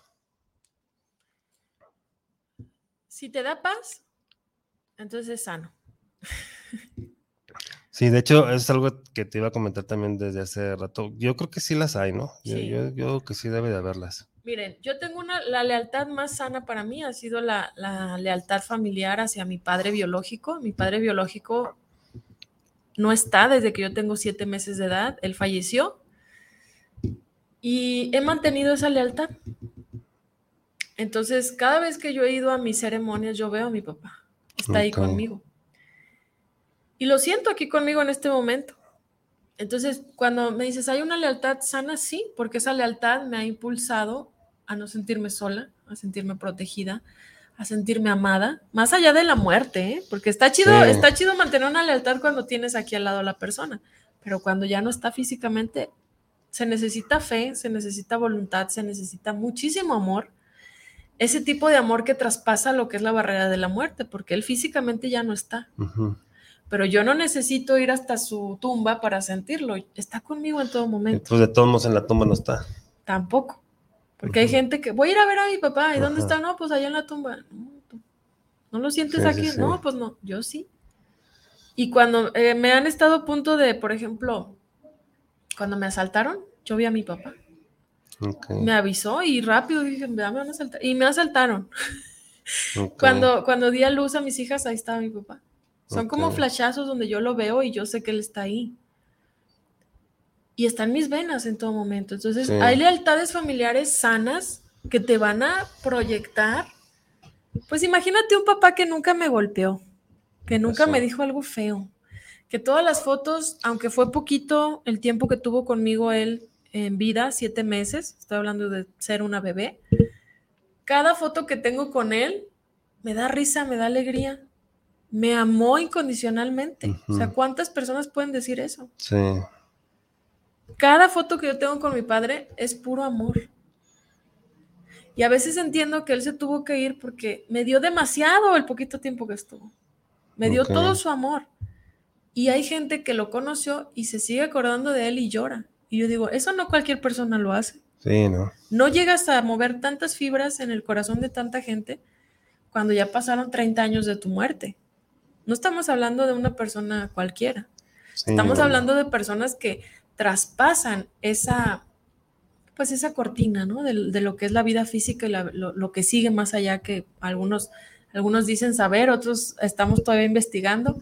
Entonces, claro que hay lealtades sanas. ¿Cuá- ¿Cómo las vas a reconocer? Si esas lealtades te impulsan a ser mejor persona, si esas lealtades te impulsan a tener paz en tu vida, Sí, si esas lealtades te dan alegría, por ejemplo, si tú dices, híjole, pues mi mamá me apoya un montón, tal vez no tiene dinero para ponerme el puesto que yo quiero o lo que sea, pero siempre me dice, hijo, tú puedes. O hay, hay esas partes, esas familias o esos papás también que, que este, pues, ya he visto muchos videos en, en YouTube, digo, en, en Facebook, este, donde son los papás que, que trabajan en el campo y se parten la madre en el campo, pero le dan a sus hijos la universidad, ¿no? Así es. Es una lealtad también muy chida. Y lo chido también, pues, es que los hijos lo reconocen y no les da vergüenza decir quiénes son sus papás. ¿De dónde vienen? Sí, porque también hay muchos que no tienen Mucho ni... junior. Sí, no, y hay- muchos que no tienen ni siquiera en qué caer muertos, pero les da vergüenza decir de, de dónde vienen. Sí. O sea, No, yo, eso- vengo, yo vengo de la sierra de Sinaloa, donde no conoció uno ni las chanclas, donde no hay comida, no había luz, andábamos llenas de piojos, mi abuela hacía lo que podía, siendo partera de toda la ranchería de ahí de la zona. A veces le pagaban con una gallinita, a veces le Mm. pagaban con poquito maíz, y mi abuela hizo lo que pudo y yo honro a mi abuela, porque no está fácil que te den dos chamaquitas chiquitas y tú ya con setenta y tantos años y a Claro. fregarle, o sea, no está chido. Entonces, ¿hay lealtades familiares sanas? Sí. Por Sí. ejemplo, yo lo más cercano que tengo a una madre es mi abuela materna. Ok, Mi mamá biológica fue otra cosa, pero mi- las personas que yo honro como, como lealtad familiar sana sería mi abuela materna y mi padre biológico. Y tú debes de tener a alguien por ahí, ¿verdad? A lo mejor no es papá, a lo mejor no es tu abuela, a lo mejor, pero hay alguien. Y otra cosa bien importante, la familia energética. Esas sí son lealtades sanas. La familia energética son personas que no tienen lazo sanguíneo contigo, pero tú sientes que lo los conoces de toda la vida, conectas muy bien con ellos, te apoyan, te impulsan a ser mejor. eh, siempre aprendes algo de esas personas porque tienen algo que contribuir a tu vida. Entonces, esas lealtades son sanas Sí. y eso es bonito. Sí, y este, muchas veces, ahorita que comentas eso, muchas veces encuentras el apoyo y, y lo que estás necesitando en otras personas que no son tu familia de sangre, como Sí. bien dices. Por ejemplo, si te vas a las reencarnaciones, pues tiene sentido que tú conectes más a veces con alguien que ni tiene tu sangre en este plano. Sí. Porque a lo mejor en otra vida fue tu mejor amigo. Y entonces tú dices, ah, caray, mira. Sí, sí, sí, hay, hay muchas cosas que, que están como... Con, o sea, hay, hay mucha información al respecto, pues. O sea, ahorita como dices, a lo mejor con esa persona te la llevas súper bien. Este, pero hay mucha historia atrás que, que ahorita no sabes, que ahorita no, no ubicas, no conoces porque pues ya te borraron todo el cassette, ¿no? Pero este sí, o sea. Y qué bueno que nos lo borran, ¿eh? Pues quién sabe. Te voy a decir así un breve comercial. La última vez que yo fui a una ceremonia de hongos, no, una ceremonia de samadhi, perdón, que el, que el samadhi es el corazón del tepescohuite, es como la raíz, Ah, pero es lo más fuerte. Vi lo que son, eh, lo que es el libro de todas tus vidas o registros akáshicos. registros akáshicos, sí. Y literal es un libro gordísimo que cada página es una vida. Vi de- he sido monja, por eso puse actualmente no tengo religión, voy en contra de esos sistemas. He sido amante de un político súper picudo. En esta vida me cae gorda, o sea, no puedo ni imaginarme ser la amante de nadie. Y ahí yo conecté y dije, ah, mira, o sea, qué cosas, ¿no? Mm, no puedo ver sangre porque ya asesiné en un momento. Ujú, Entonces no puedo ver sangre en esta vida. Y me vi con otra pareja teniendo un hijo varón. En esta vida yo tengo dos niñas y ya tuve un varón con otra persona. Y entonces entré en una depresión porque vi todo eso y porque dije, es que he sido muchas cosas. Sí. Y, y- y entonces dije, pues me siento mal porque yo tuve un hijo varón y en esta vida no lo tengo. Y, y entonces empiezas, ¿no? Y ahí dije, pues qué bueno que lo borran, porque si no, a como soy yo, pues Ujú, entro en depresión y me agüito. Tuve que soltarlo sí. y tuve que decir, bueno, pues sí, sí existe eso, porque yo nunca lo había visto así, tal cual. Ajá. Fueron mis vidas, pero paso la página, ¿no? Porque no estoy viviendo el momento presente. Te hablo de que fui a la ceremonia y dos semanas así como que bien triste. Y mi hijo varón, casi, casi, ¿no? Entonces Sí. ahí dije, bueno, pues gracias, universo, porque me borraste como que esas cosas. Y también gracias por permitirme verlo y valorar más esta vida. Sí. Bueno, yo, yo creo que este, a final de cuentas todo es aprendizaje, ¿no? Y, y, sí, o sea, estoy de acuerdo contigo, hemos sido muchísimas cosas. Yo en una, en dos terapias que me han dado, una fue de Reiki hace mucho tiempo y otra fue de, este, de cuencos. La de cuencos me la hizo mi amiga Mona Martínez, saludos Mona. Este, yo vi muchas de mis vidas pasadas también, pero fueron así como flachazos, no fue... Es súper rápido. Sí, o sea, no fue de que te quedaste ahí a ver qué tanto hiciste, Sí, no, no, no. fue. Eh, eh, Es como, como si ojearan un libro, así de Ajá. rápido. Sí, yo también sé que fui un hijo de la chingada en vidas anteriores, pero por otro lado también sé que es parte de mi proceso, así lo entendí. Así. Y a, a mí, a mi, a mi parecer, pues a mí sí estaría chido que, que al menos a mí me dejaran todos los recuerdos para no, no volver a cometer los errores que ya, que ya cometí antes y seguir avanzando. Que creo, este, voy bien y no he cometido los mismos errores porque eh, ahora mi, mi forma de pensar y de ver las cosas es muy diferente a como esos repasones, esos Ujú. flachazos que vi, ¿no? Este, pero por ese lado sí estaría chido que nos dejaran, bueno, creo yo, pues, para seguir avanzando y para no... Lo que dice este, Guillermo es que nos permitan ver el examen. No ver el examen, sino, sino Como que, ah, ya lo vi, ahora me pongo. No, No, no, sí no tanto como ver el examen, sino pues para ya no hacer los mismos errores, pues, y para Sí. salir más rápido de aquí, De aquí. ¿Tú de, quieres salir? de este planeta. Yo creo que nos encanta la comida, nos encanta la- las relaciones sexuales, nos encantan muchas cosas y por eso seguimos aquí en estos planos regresando, por estas experiencias, porque seguimos regresando. Sí, pero también, o sea, bueno, Pero tú ya quieres como el, el siguiente nivel. Eh, Yo también, hay planetas más chidos. sí. Sí, sí, sí. Y con mayor refiero. frecuencia, que es lo que tú estás hablando. Sí, sí, sí. Y- Aquí, por ejemplo, este, es que ha sido muy complicado el que tú, El Haz de caos, cuenta, el pues es, caos de es lo que tú estás viviendo ahorita con el bazar, haz de cuenta, o sea, pero haz de Ajá. cuenta que como si lo estuvieras viendo toda la vida con todas las personas. Sí. O sea, como que llega el momento en que dices, ya, chole, ¿no? Con ese poquito que yo vi de, los, de las vidas pasadas, yo dije, ay, mira, ni soy la amante, ni he matado, ni- o sea, fui así ¿Sabes? como, a eso es lo que tú te refieres, de que a ver, ¿qué hice mal? Que ahora O- ya no, O, o ponle que a lo ¿o ¿qué mejor... sigo repitiendo? ¿Qué pasó? Exacto, o sea, que ya hice esto, pues ya en esta vida ya no lo voy a hacer. Ya, ya, ya lo hice, ya estuvo bien, estuvo mal, lo que haya sido ya lo hice, ya no lo quiero seguir.